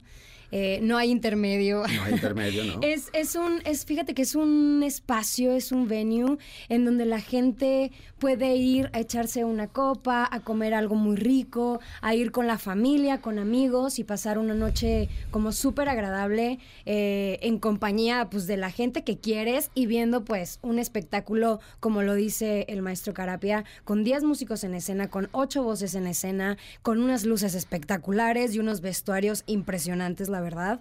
Eh, sí hay lentejuela. Sí, cómo no. Sí hay mucha lentejuela, hay mucho tul, este, hay mucho glamour, pero creo que pues es, es, es todo esto, ¿no? Es como revivir estas noches de bohemia, de nostalgia, de, de, de glamour justo, y que la gente la vaya a pasar pues increíble y estar cantando las canciones, porque nos pasa este fenómeno, ¿no? O sea, la generación a la que está apuntado este target, ¿no? Que sería, eh, pues no sé, gente como de unos 50, 60 años. Pero bueno. Angélica Ortiz decía, este espectáculo puede ser, eh, que paz descanse, lo decía de alguna de sus obras, este es para público joven entre los 8 y 80 años. Ok. sí, o sea, yo, o sea, con mi mamá igual, o sea, van y, y, cantan todas las canciones, ¿no? Ayer justo que tuvimos show me tocó estar cantando una canción que se llama Abuso y que tiene una letra así impresionante y había un par de señoras que estaban cantando toda la canción a todo pulmón y, y no, no había manera de que se me olvidara la letra, ¿no? Porque las estaba escuchando a ellas. Pero sí, o sea, es súper bonito ver cómo la gente está cantando y está también recordando. Luego nos encontramos en la salida y nos empiezan a decir muchas gracias por tener este repertorio y que podamos venir a escuchar este tipo de música. Qué bonito. Ahora, ¿está este show todos los fines de semana o cómo está repartida la cartelera entre vedette y leyendas? Fíjate que somos bien locos, ¿no? Porque al final yo soy de esta época que creció viendo a sus abuelos, ¿no?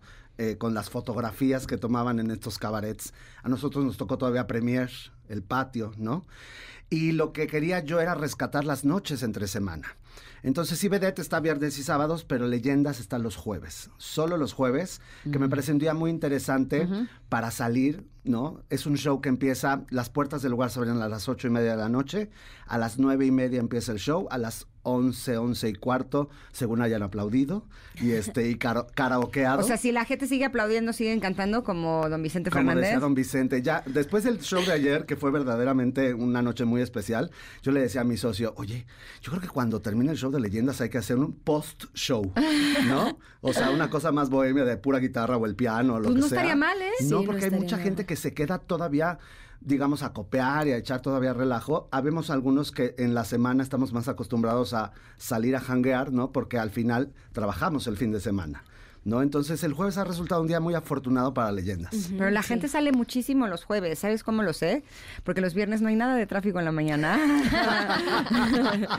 Exacto, la Es ciudad se siente vacía. Sí. En cambio, los otros días es. un- Y lo único que a mí me hace pensar es que la gente salió el jueves y entonces retrasa sus actividades un poco porque se despierta más tarde. Es lo único Y que. te voy a decir otra Es cosa la que única pasa. explicación que le encuentro. Ha- hablando de mi propia familia, ¿no? Que de repente eh, mi madre tiene una casa en Morelos. Ella pues regularmente agarraba el viernes y se iba el fin de semana, ¿no? Entonces el jueves es el día que puedes salir con las amigas, este, a comer o echar una copa. Ayer tuvimos un grupo de señoras interesantísimo que estaban comiendo en el restaurante del hotel, se enteraron del show, se echaron todavía el café y se quedaron al show. Muy Y se la bien. pasaron bomba. Qué Al bien. final tiene que ver, yo creo, con una generación, como lo dice Itza, que no tenía un espacio o un lugar a donde ir y disfrutar de la música que ellos escucharon cuando eran jóvenes, ¿no? Em, al, al principio del show hay una canción que doña, doña Angélica María hizo todo un ícono en este país que se llama ¿A dónde va nuestro amor? Y el, te puedo asegurar que el 70% de la gente que estaba ahí ayer la coreó de principio a fin. Y son canciones que a lo mejor no escuchas en el radio y que no las tienes presentes. Es que este tipo de, de shows es maravilloso justo por eso, porque te empiezas a acordar de canciones que no, o sea, que a lo mejor no las tienes en tus playlists, pero que son grandes canciones y que te traen recuerdos que son realmente maravillosos. Ahora, eh, me están informando que eh, son sumamente generosos y que nos traen cinco pases dobles para que vayan a disfrutar de leyendas. Eh, vamos a regalar tres en, en nuestro WhatsApp Buenísimo. eh, a nuestra comunidad VIP y dos en ex, arroba Ingrid Tamara MBS. El WhatsApp es 55 78 65 1025. Y me gustaría que den una pregunta. ¿Qué pregunta tendrían que responder nuestros connectors para que entonces se puedan llevar estos pases? Una pregunta sencilla para que tampoco no sea así como de, ¿no? O sea, de... Exacto, Claro, no claro. tan compleja. Una pregunta sencilla para que los primeros cinco que nos contesten, que sean dos en ex y tres en el WhatsApp, se lleven estos pases. ¿Me la viento? Sí. ¿Cómo se llamaba la cantante que en su imagen hizo toda una época por tener la cabellera larga? Listo, ya la tengo. Ya está. Ta, tara, tara, ta, ta, Ya saben cuál es. Conéctense, estoy segurísima. Los primeros cinco que nos responden se llevan estos pases para disfrutar de este espectáculo de leyendas. Les agradezco muchísimo que hayan estado con nosotros. Muchísimas gracias a ti. Muchísimas gracias por el espacio porque es, es muy afortunado que podamos tener la comunicación con ustedes, medios, y la difusión para con el público. Muchas gracias. Mucho éxito. Gracias. Gracias. Oigan, Connecters, ¿y a ustedes no les pasa que eh, por andar ahí en la calle de pronto les da muchísima sed? Bueno, pues si andan fuera, les tengo una sorpresa, porque nuestros amigos de Peñafiel Twist están regalando una deliciosa combinación de agua mineral de manantial, sal y un twist de sabor que está riquísima. Se llama Peñafiel Twist. Así es que cáiganle a Coyoacán, Condesa o Cuauhtémoc, porque están regalando tres de los sabores deliciosos de esta bebida que está maravillosa y se llama Peñafiel Twist, que es limón, naranja y pepino para los que quieran hidratarse con un toque de sabor. Los esperan para que se recuperen en un 2 por Twist. Recuerden que van a estar en Coyoacán, Condesa y Cuauhtémoc. Peñafiel Twist, ay, qué rico, para cuando tenemos mucha sed. Vamos a ir un corte y volvemos. Esto es Ingrid y y estamos aquí en el 102.5. Regresamos. Es momento de una pausa. Ingrid en MBS 102.5.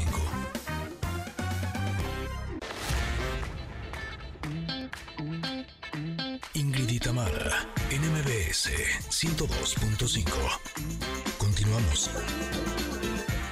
Estamos escuchando My House de Beyoncé, que también está de estreno, ¿sí? Esta es su nueva canción.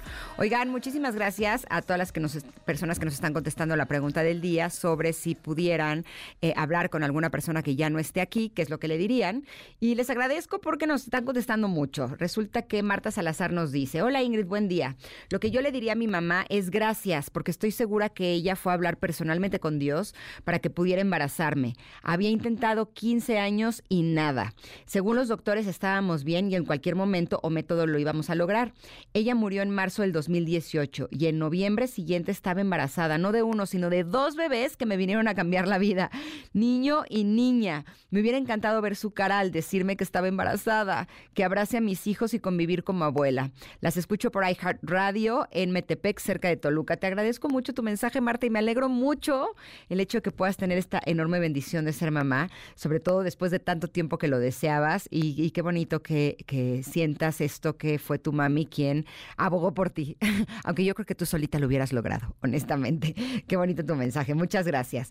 Eh, Sakura nos dice, buenos días Ingrid, chicos y chicas del equipo, yo hablaría con mis abuelos y les diría que los amo y gracias a ellos estoy aquí. Totalmente. Si no fuera por nuestros abuelos, pues ahora sí que no, no existiríamos. Muy bonito, Sakura. Muchas gracias. Yasmín nos dice que lo extraño, que me faltó más tiempo pasar con él y experiencias de vida donde me pudiera guiar en mi camino. No sé a quién eh, se lo dedicas, Yasmín, pero pero gracias por tu mensaje. Heidi nos dice, son a tres personitas que las amo con todo el corazón y las extraño a montones. Mi mamá y su hermanita, mi segunda mami. Y a Eric le diría que nuestra hija está bien grandota y es bien inteligente y que le dé un abrazo muy fuerte. Ay, lo siento mucho, Heidi, que estás criando a tu, a tu nena sola. Este es un trabajo enorme, pero bueno, tendrás una enorme satisfacción también. Te mando un abrazo muy, muy fuerte también para ti.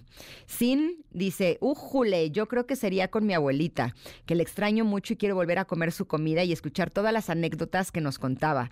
Y que ahora, gracias a la peli Coco, siempre la recuerdo. Híjole, esa película de Coco, cómo nos abrió el panorama con respecto a, a las personas que ya no están con nosotros, ¿no? De hecho, después de ver esa película fue que decidí tener un altar de ancestros en donde tengo a mis abuelos, a tíos abuelos, eh, de algunos no tengo fotografía y tengo pegados aunque sea sus nombres, porque eh, dicen los sabios eh, que nuestros ancestros forman parte fundamental de nuestra vida, no solamente porque gracias a ellos estamos aquí, sino que aunque ellos ya no estén en este plano, su energía, en teoría, sí es, eh, sigue siendo parte de nosotros y al nosotros rendirles este homenaje, este eh, tenerlos en este altar, bueno, nos puede ayudar a conectarnos con ellos. Verónica dice que lo extraño con todo mi ser y gracias por la persona que dejó en este mundo, por la persona tan fuerte que hizo para enfrentar todo lo que venía. Tampoco nos comparte quién es, pero gracias por tu mensaje. Levi dice, hace casi cuatro meses pasé por la pérdida de una hermana y si me hubiesen preguntado en ese momento que por qué me dejó, más hoy ya le diría que gracias, gracias por las enseñanzas que me dejó, gracias por enseñarme que a pesar de que nos revuelque la vida, a veces esta continúa y que vamos a vivirla como a ella le hubiese gustado, que su partida fue una gran prueba para todos y aquí seguimos disfrutando con su recuerdo presente en todo momento. Qué bonito tu mensaje, Levi, me hiciste nudito en la garganta. Gracias. Eh, también a Claudia dice que lo extraño mucho y que voy a estar bien en el proceso que estoy pasando ahora y que si es posible y está en sus manos, cuide y proteja de todo mal a mis hijas. Híjole, me imagino que es el papá de tus hijas, Claudia. Lo siento, lo siento muchísimo. Eduardo nos dice, a mi padre le diría que lo amo, que lo extraño y que me gustaría abrazarlo y darle un beso con todo mi cariño. Te extraño mucho, viejo. Muy bonito, muchas gracias. Gracias a todos los que nos han estado compartiendo todos estos mensajes, contestando la pregunta del día. Lo pueden seguir haciendo en arroba Ingrid en ex o en nuestro WhatsApp, que ustedes ya lo tienen. Vamos un corte, pero volvemos. Todavía tenemos mucho invitado, ¿eh? Así es que quédense donde están. Somos Ingrid y y estamos aquí en el 102.5. Volvemos. Es momento de una pausa. Ingrid y en MBS 102.5.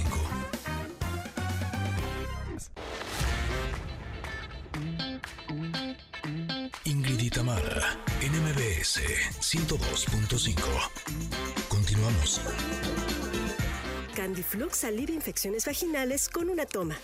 Así de cómodo, así de fácil. Consulte a su médico. Presenta. Estamos escuchando Airplane Tickets de Pharrell Williams, Sueli y Ro Alejandro. También es una canción nuevecita. Este fue lanzada el 8 de diciembre. 8 de diciembre no es hoy. Sí, ¿no? Así, fue lanzada hoy. muy bien, se llama Airplane Tickets por si ustedes la quieren descargar. Pero yo estoy muy contenta de recibir en cabina no solamente a una, sino a dos. Así viene eh, Leslie Polinesia con su bebé a bordo eh, para presentarnos su libro Kintsugi del alma. Y me da mucho, que, mucho gusto que estés aquí. A Leslie le hemos conocido porque es creadora de contenido junto con los polinesios, en donde, bueno, han hecho giras, tienen hasta muñecos, tienen una carrera realmente importante en el mundo digital y en el mundo de los espectáculos. Y ahora con libro. Qué bonito, Leslie. ¿Cómo estás? Bienvenida. Muy bien, muy feliz. Eh, sí, de hecho, por, por lo por ahorita traigo a mi bebé dentro de mí, pero después en, en, un par de meses ya estará afuera. ¿Ya tienes seis, siete, siete meses? meses. Órale, muy bien. Pensé que tenías menos. Sí, todo el mundo me dice eso, pero yo creo que está muy escondidita o es porque está chiquita. No sé cuál de las dos. No, o porque hay bebés que son así. Así. que están escondidos hechos bolitas. Sí. Pero qué gusto que estés por aquí y más con un libro que tiene un título tan padre, me encanta. La imagen del kintsugi eh, para mí ha sido sumamente inspirador. Me gustaría que para empezar les compartieras a nuestros connectors que aún no conocen este término, eh, ¿de qué se trata el kintsugi? Ok, kintsugi es una eh, palabra japonesa que es cuando algo se rompe, lo reconstruyen con oro. Principalmente lo usan en Japón para la cerámica. Entonces dicen que no puede haber una pieza de cerámica más hermosa que la que se rompe y se reconstruye con oro. Pero además, ya en términos eh, económicos, una pieza hecha con kintsugi es, más cara que, la pieza de cerámica original. Exactamente, sí, totalmente. De hecho, es carísima. Se reconstruye con oro, ¿no? O sea, la, la, pulen, la, la, sellan con oro y eso hace que se vuelva mucho más valioso, ¿no? Entonces, si vamos eh, de o partimos desde ese término, kintsugi del alma es la reconstrucción de tu alma, esas cicatrices que las reconstruyes con oro.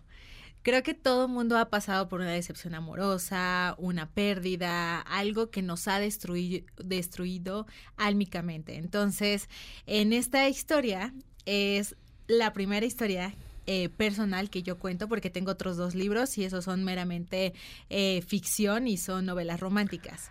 Este es Ah. el tercer libro y esta es una historia real que a mí me pasó que cuando me pasa eh, fue aparte que fue muy doloroso, a mí me da mucha vergüenza contarlo, ¿no? O sea, hay veces que dices, ¿por qué te pasan ciertas cosas? O nos da pena, vergüenza, miedo de ser juzgados por la forma en la que pasaban las cosas. Entonces, durante este aprendizaje, hubieron muchas cosas que tuve que aprender a lidiar y, y me di cuenta que pues no todo dependía de la persona, sino pues también de mí, ¿no? O sea, cuando tú te dejas ante las personas y te pones a ti primero, digo, te pones hasta el final y a todos los demás o a tu pareja la pones primero antes que a ti, obviamente hay una situación muy fuerte que cuando terminas una relación te afecta demasiado. Entonces, durante todo este proceso que yo estuve como sanando, me di cuenta que habían muchas cosas que yo dejé de hacer por mí.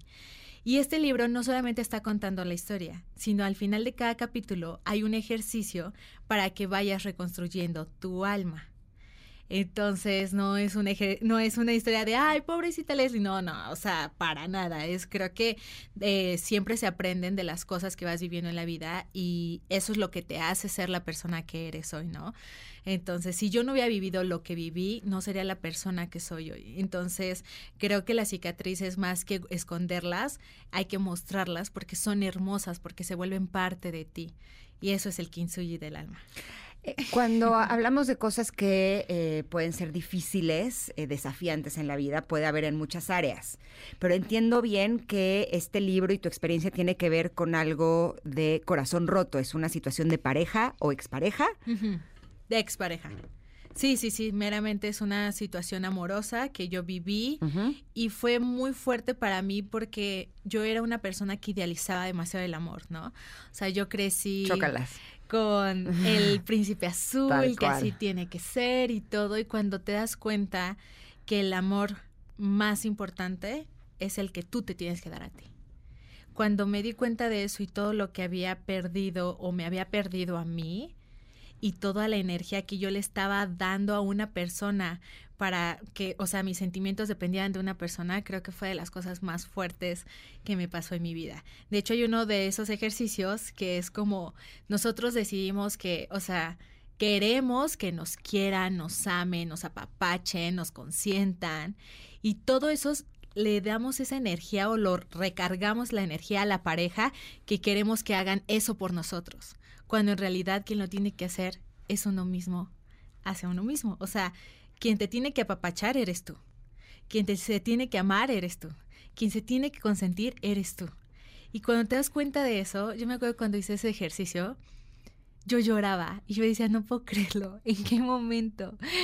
Sí, yo quiero todo eso, pero esos lo tienes que cumplir tú. No se lo, de, no se lo des a una persona que principalmente no sabe si lo va a hacer o si lo va a hacer bien. Y por qué una carga le tienes que dar a una persona cuando quien lo tiene que hacer eres tú. Entonces creo que esas fueron de las cosas más fuertes que yo viví en todo este proceso, darme cuenta que habían muchas situaciones que, que te transformas por el amor, ¿no? O sea, tratas de caber o entrar en un hoyito o en unos zapatos donde no, no, que no, son te de tu, quedan. que no te quedan, que no son de tu tamaño, pero quieres entrar a fuerza. Sí, ahora, yo me acuerdo que cuando estaba en una relación así, eh, hemos visto que hay mucha información de amate a ti mismo, ¿no? De primero hay que amarte a ti. Pero algo pasaba en mí que como que yo creo que no lo entendía muy bien. Incluso tengo un amigo muy sabio que cada que yo hablaba de mis dramas de pareja, me decía, ámate más. O sea, cada que se despedía de mí me abrazaba y me decía, es que quiérete más, es que ámate más. Y me acuerdo que en ese momento yo decía, pero si yo me amo un chorro, no sé, no sé a qué se refiere, ¿no? Claro. Ahora lo entiendo perfecto. El ámate más era de qué estás haciendo con un hombre que te trata de esa manera y que te lastima de esa manera, ¿no? Pero en ese momento yo no lo entendía. O sea, para mí. eh, mi trabajo era acompañar a ese hombre porque yo lo amaba. Exacto. y entonces creía que si amas a una persona, tienes que soportar, tienes que aguantar y que tienes que estar ahí porque eso es amor. Claro. Y tan es así que cuando ya no estás con esa persona, el juicio puede caerte durísimo por parte de las personas de cómo te atreves a no estar con esa persona. Y es de, si me hacía daño. Para ti, ¿cuál podrías decir que fue ese 20 que te cayó que te ayudó a darte cuenta que no te estabas amando a ti misma?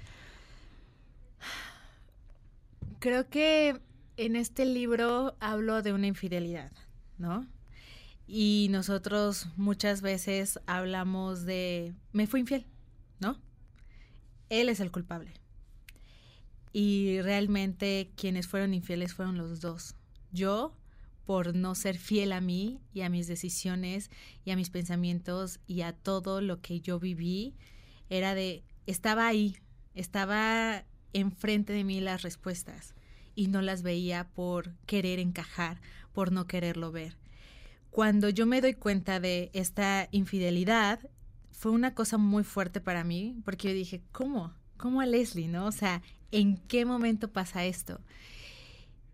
Y cuando empiezo a tomar terapia y me doy cuenta que yo no ponía mis límites, yo dejaba todo, hacía todo, cambié personalidad, cambié forma de vestir, era para encajar en un lugar.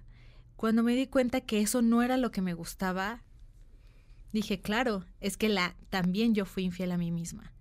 Y es una somos todo el tiempo somos seres espejo. Entonces, todo lo que te choca te checa. Entonces, si eso me chocaba demasiado era porque de una u otra manera me checaba a mí. Y eso fue de las cosas que yo dije, "Ah, qué fuerte. Sí, no, la verdad es que fue un, proceso muy fuerte, fue una recuperación de creo que más de un año en donde tuve que sanar muchas heridas para poder estar bien. Me encanta eso que estás diciendo porque cuando te dicen, o por lo menos cuando a mí me decían lo de eh, lo que te choca, te checa, yo decía, pero es que eso yo no soy, ¿no? Porque generalmente lo eh, interpretamos como que nosotros estamos haciendo eso. Entonces, eh, volviendo a este caso en particular, él me está haciendo infiel y me choca es- que sea infiel, pero si yo no estoy siendo infiel a él, yo soy fiel a él. Ajá. No, a ver, espérate, está siendo infiel a ti, que es peor. Es peor eso, es Claro. súper peor eso. O sea, como que en este tipo de casos, cuando algo te choque, cuando algo te mueva, cuando algo te moleste, es revisar en qué áreas se está manifestando en ti. No necesariamente tiene que ser idéntico como esa persona lo está haciendo. Exacto. Pero seguro tiene alguna forma en ti. Exactamente. Y cuando me di cuenta que yo estaba siendo infiel a mí misma, fue cuando dije, ¿en qué momento pasó esto? Y duele, duele mucho y es parte del amor abrazar ese dolor, esas espinas, esas heridas, esos fantasmas, esos demonios que tienes en la cabeza y que a veces cuesta mucho trabajo apagarlos, es simplemente porque necesitas escucharte. A mí me, me acuerdo que dejé un tiempo las redes sociales, eh, me desconecté y escucharme. De hecho, hice una detox de no comer eh, porque estaba limpiando todo mi cuerpo y yo me escuchaba mis pensamientos. Está cañón. Y, Ahí es cuando más se escuchan. Y duele mucho porque estaba, estaba en meditación y no estaba comiendo. Y llevaba como uno o dos días, no me acuerdo.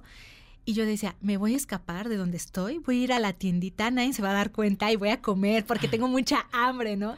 Y me di cuenta que también hay problemas que empiezas a tener desde la alimentación, desde tus pensamientos, que pueden ser tan repetitivos que se vuelven destructivos. Entonces, el limpiarte de todo es como de las cosas más fuertes porque te escuchas y tienes muchas cosas que decirte si es que no te has escuchado en mucho tiempo. Entonces eso fue de las cosas que también más me rompieron en eh, escucharme y tenía mucho que decirme. Pues, y de hecho hay un, en el libro hay unas meditaciones que te ayudan a sacar como esos demonios que tienes dentro y a escucharte. Pues yo te felicito porque aunque ya tenías dos libros, yo sé lo que es hablar sobre tu historia y, y se requiere de mucho, de mucho valor, de mucha valentía, pero que lo estés haciendo para poder compartir con personas que pudieran estar viviendo la misma situación que viviste tú y ayudarlos o ayudarlas a que puedan tomar esa decisión de elegirse a sí mismos, de serse fiel a sí mismos, es un acto de amor realmente hermoso. ¿Está disponible en qué formatos este libro? En, en todos lados ya está físicamente en librerías, en tiendas departamentales, en línea también está disponible. ¿Pero está disponible en, en ebook y En audiolibro? ebook, Sí, y, y audiolibro. O sea, está en todos lados. Ya lo pueden encontrar en todos lados. Perfecto. Se llama Kintsugi del alma, la reconstrucción del corazón y es de Leslie Polinesia. Polinesia, perdón. Te agradezco muchísimo que hayas estado con nosotros, ti, Leslie. muchas gracias, Ingrid. Mucho éxito. Gracias. Esta es tu casa y felicidades por tu bebita. Muchas ¿Ya gracias. sabes cómo se va a llamar? Así. No, aún no. ¿No? Ok. Oye, Hasta que la dicen, ya vea. sabes cómo se llama porque ya es, pero ya sabes cómo la vas a tener que llamar cuando nazca. Sí. Sí, yo creo que hasta que la vea voy a decir, ¿tienes cara de...? Ay. Yo tengo tres y mis tres fueron así. Es que es Sí. muy difícil. No, al principio era muy difícil eso. Y sí tienen cara de. Vas Y a sí ver tienen que sí. cara de. Sí, sí, Ok, sí, tienen ok. cara de. Te agradezco mucho, Leslie. Cuídate Mucho mucho. éxito. Bye. Oigan, se siente rico cuando estamos platicando así de las cosas que son importantes para cada uno de nosotros. Y justo esta plática me hizo recordar que el otro día estaba platicando entre mis amigas. Estábamos hablando de las infecciones vaginales que honestamente son terribles. Sientes comezón, ardor, inflamación. Te sientes tan mal que solo quieres volver a ser tú. La verdad es que las infecciones vaginales también pueden ser tratadas vía oral. Así es como conocimos en este programa a Candy Flux, que elimina el hongo causante de la candidiasis vaginal. Una cápsula, una toma y un día para decirle adiós a los molestos síntomas. Con Candy Flux, olvídate de horarios y aplicaciones incómodas. En tu rutina incluye los shampoos dedicados a Tiva y Candy Flux que limpian y cuidan tu zona íntima. Así de cómodo y así de fácil. Consulta a tu médico. El permiso de publicidad es 2333 00201 B0850. Vamos un corte, pero volvemos porque sí se nos hizo, las estrellas se alinearon, los planetas y el sistema solar está listo y José Ramón Zavala está llegando a esta cabina. Así es que es un hecho que tendremos el show cómico, mágico, musical, sensual, automotriz y un poquito más. Volvemos. Esto es Ingrid y Tamara y estamos aquí en MBS. Candy Flux alivia infecciones vaginales con una toma. Así de cómodo, así de fácil. Consulte a su médico. Presentó.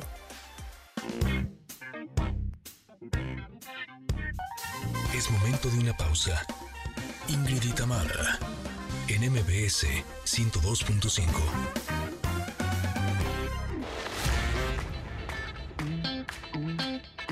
Ingrid y Tamara, en MBS 102.5. Continuamos.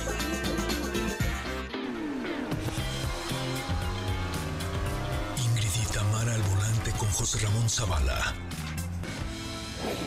Perdóname, mi amor, por ser tan guapo. Deberíamos hacer una- un jingle navideño así. No. Con esta, pero navideño. No. ¿Por? Pobre gente, ¿quién lo va a escuchar? Ahí ¿No? mucha gente te escucha. Ay, por eso no van a querer escuchar esto en jingle Ah. navideño. ¿Por? Pues, Esto no no, sé, ¿cómo sería lo haría? música para mis oídos. Ay, no claro creo que sea sí. música para los oídos Tobar de es nadie. amor. Y estamos en época de darts. A ver, amor. ¿cómo, ¿cómo cantarías esta navideña? No sé. A ver, necesito a alguien musical. ¿Acá el Becas no es musical? ¿No? El. Becas. El Becas. El Así le Becas. dicen el Becas de cuates, ¿no? El becario. El becario es el, becario. trabajo. No les pagan, trabajan un montón, pero Eh, bien, pero ¿no? tiene que hacer sus horas de servicio social. Ya sé. Y fíjate qué bonito servicio social en un programa tan bonito como el tuyo. Fíjate. Sí. No, que- no es cualquier la- cosa. No, claro, querían la- en, el, en el estelar de autos y más, pero ya no había lugar. Ah. ¿Eh? ¿En serio? mentiroso Te lo juro, te lo ¿Cómo juro. estás, José Ra? Bien, querida, ¿tú? Eh, pues aquí muy bien, feliz de verte. Oye, no ya- tengo ni idea de qué vamos a hablar, no, no, pero ni qué yo padre que- tampoco. Ah, la no, verdad ah, es qué que padre. ya sabes que venimos aquí a echar desmadre un poco. y este, pero a ver, yo les quiero hacer una pregunta. A ver, primer connector que nos marque que tenga un vehículo chino y que nos diga cómo le ha salido, le damos una gorra de Fórmula 1. Porque hay, hay el estigma de los vehículos chinos. Yo te recomendé una Tú me china. recomendaste que ya una me la van a china. prestar. Una plug-in hybrid. Eh, pero hay el, todavía el estigma de los productos chinos que son malos. Y la verdad es que hoy por hoy hay un montón, hay un chino de cosas chinas muy buenas. A mí te voy a decir que me impactó. O tu sea, celular está hecho en China. sí, pero les voy a decir que me impactó. ¿Qué? O sea, yo eh, he tenido los problemas con mi coche que no es chino. No, es sueco. Sí. Y eh, me llamó mucho la atención que al experto de autos, que conoce de todos los autos que hay, de todos los países, que es José Ramón Zavala, le pregunté Sí. qué me recomienda y Sí. me recomendó una china. Sí. Y yo, neta china, o sea, Sí. sí, desconfié, la verdad, honestamente, pero tengo un muy amigo muy querido que sí tiene una de esas y está feliz, ¿eh? Dice Sí. que le iba muy bien y que tiene muchos gadgets y que está equipadita. Ese sí tiene un montón de colores. O sea, sí es acá, por ejemplo, el Tiene lucecitas en, en- en las, Sí. en las puertas por dentro. Y son un poco ruidosos porque te alertan de... Tienen un sistema que se llama HADAS que te alerta de tantas cosas que son ruidosos. El otro día venía con... Pero ruidosos, ¿qué quieres decir? Alarmas, o sea, pip, pip, pip, ya sabes, te sales de carril, suena pip, pip, y te corrige. Este, se va... ¿Y eso no se lo puedes desconectar? No, haz de cuenta, el coche de está frenado, arranca y te avisa, pip. Y se- prende una lucita que te dice, ya, ya avanzó el de al lado. Se frena el de adelante y ve que no vas a frenar y te avisa, frena. No, no, pero es seguridad, a ver, pero son ruidosos. Entonces venía yo con mi hija Paula el otro día y, le- y en un coche chino, en un no moda, y le dije, me encanta este, pero es muy ruidoso. Me dijo, Pato, eres un coche chino, güey. O sea, no te callas ni un minuto. Yo si no estoy hablando, estoy chiflando, estoy, ya sabes, haciendo algún... Me dijo, tú eres la definición de coche chino. ¿Pero será que es eh, una cuestión de acostumbrarse? Sí, claro. A ver, ya después ya no o sea, lo yo te voy a decir que sí me gustaría que me avisara un coche, por ejemplo. Ajá. Cuando voy en una vía rápida Ajá. y estoy excediéndome el límite de velocidad. Ya casi todos lo tienen y cada vez más porque ya con el IoT, el Internet of the Things. ¿Qué es eso? All right. es- o sea, ¿Qué las cosas, eso? los letreros y todo ya, ya van a tener internet para que los coches sean autónomos. Entonces, hay, te lo platiqué ahora que estuve en Finlandia o por ahí, el, el coche se frena solo y ya no te permite ir más allá del límite de velocidad. Es que eso estaría bien padre, que pudieras po- ponerle al coche, por ejemplo, aquí en el periférico el límite es 80. 80. Porque uno se distrae viendo la calle Sí. y no te das cuenta en las bajaditas que se te acelera el coche y Sí. entonces pasas por los reguladores de... de- Pero no lo hagas por los reguladores, hazlo por tu seguridad. Sí, pero es que te voy a decir qué pasa. O sea, el regulador me marca La- des- o sea, cámara, después de la 80. cámara. Ajá. Sí, y después de 80 me cobran una multa. Sí. Si voy a 85, no estoy poniendo en riesgo mi seguridad. Ahí te va. Estoy poniendo en riesgo mi bolsillo con las multas El de otro las día, cosas alguien- esas. creo que mi cuñado llegó y me dijo, ay, estoy bien en porque me cobraron, y venía yo 82, y él es de 80 y me cobraron la multa. Pues a ver, ni modo que, ay, me metieron a la cárcel por matar poquito a un güey, pues o lo matas o no, lo No, matas. no, no, no, O sea, no, pero eso es diferente. No, no, pero de No. 80 a 82 ya, ya estás sí, violando. pero 82 no es, no, re- no es un, o sea, no implica un riesgo. 82. Imagínate un terremoto a 82, un jalón de estos como el de ayer, y te saca el coche de contexto y vienes rápido y, te, y caes abajo.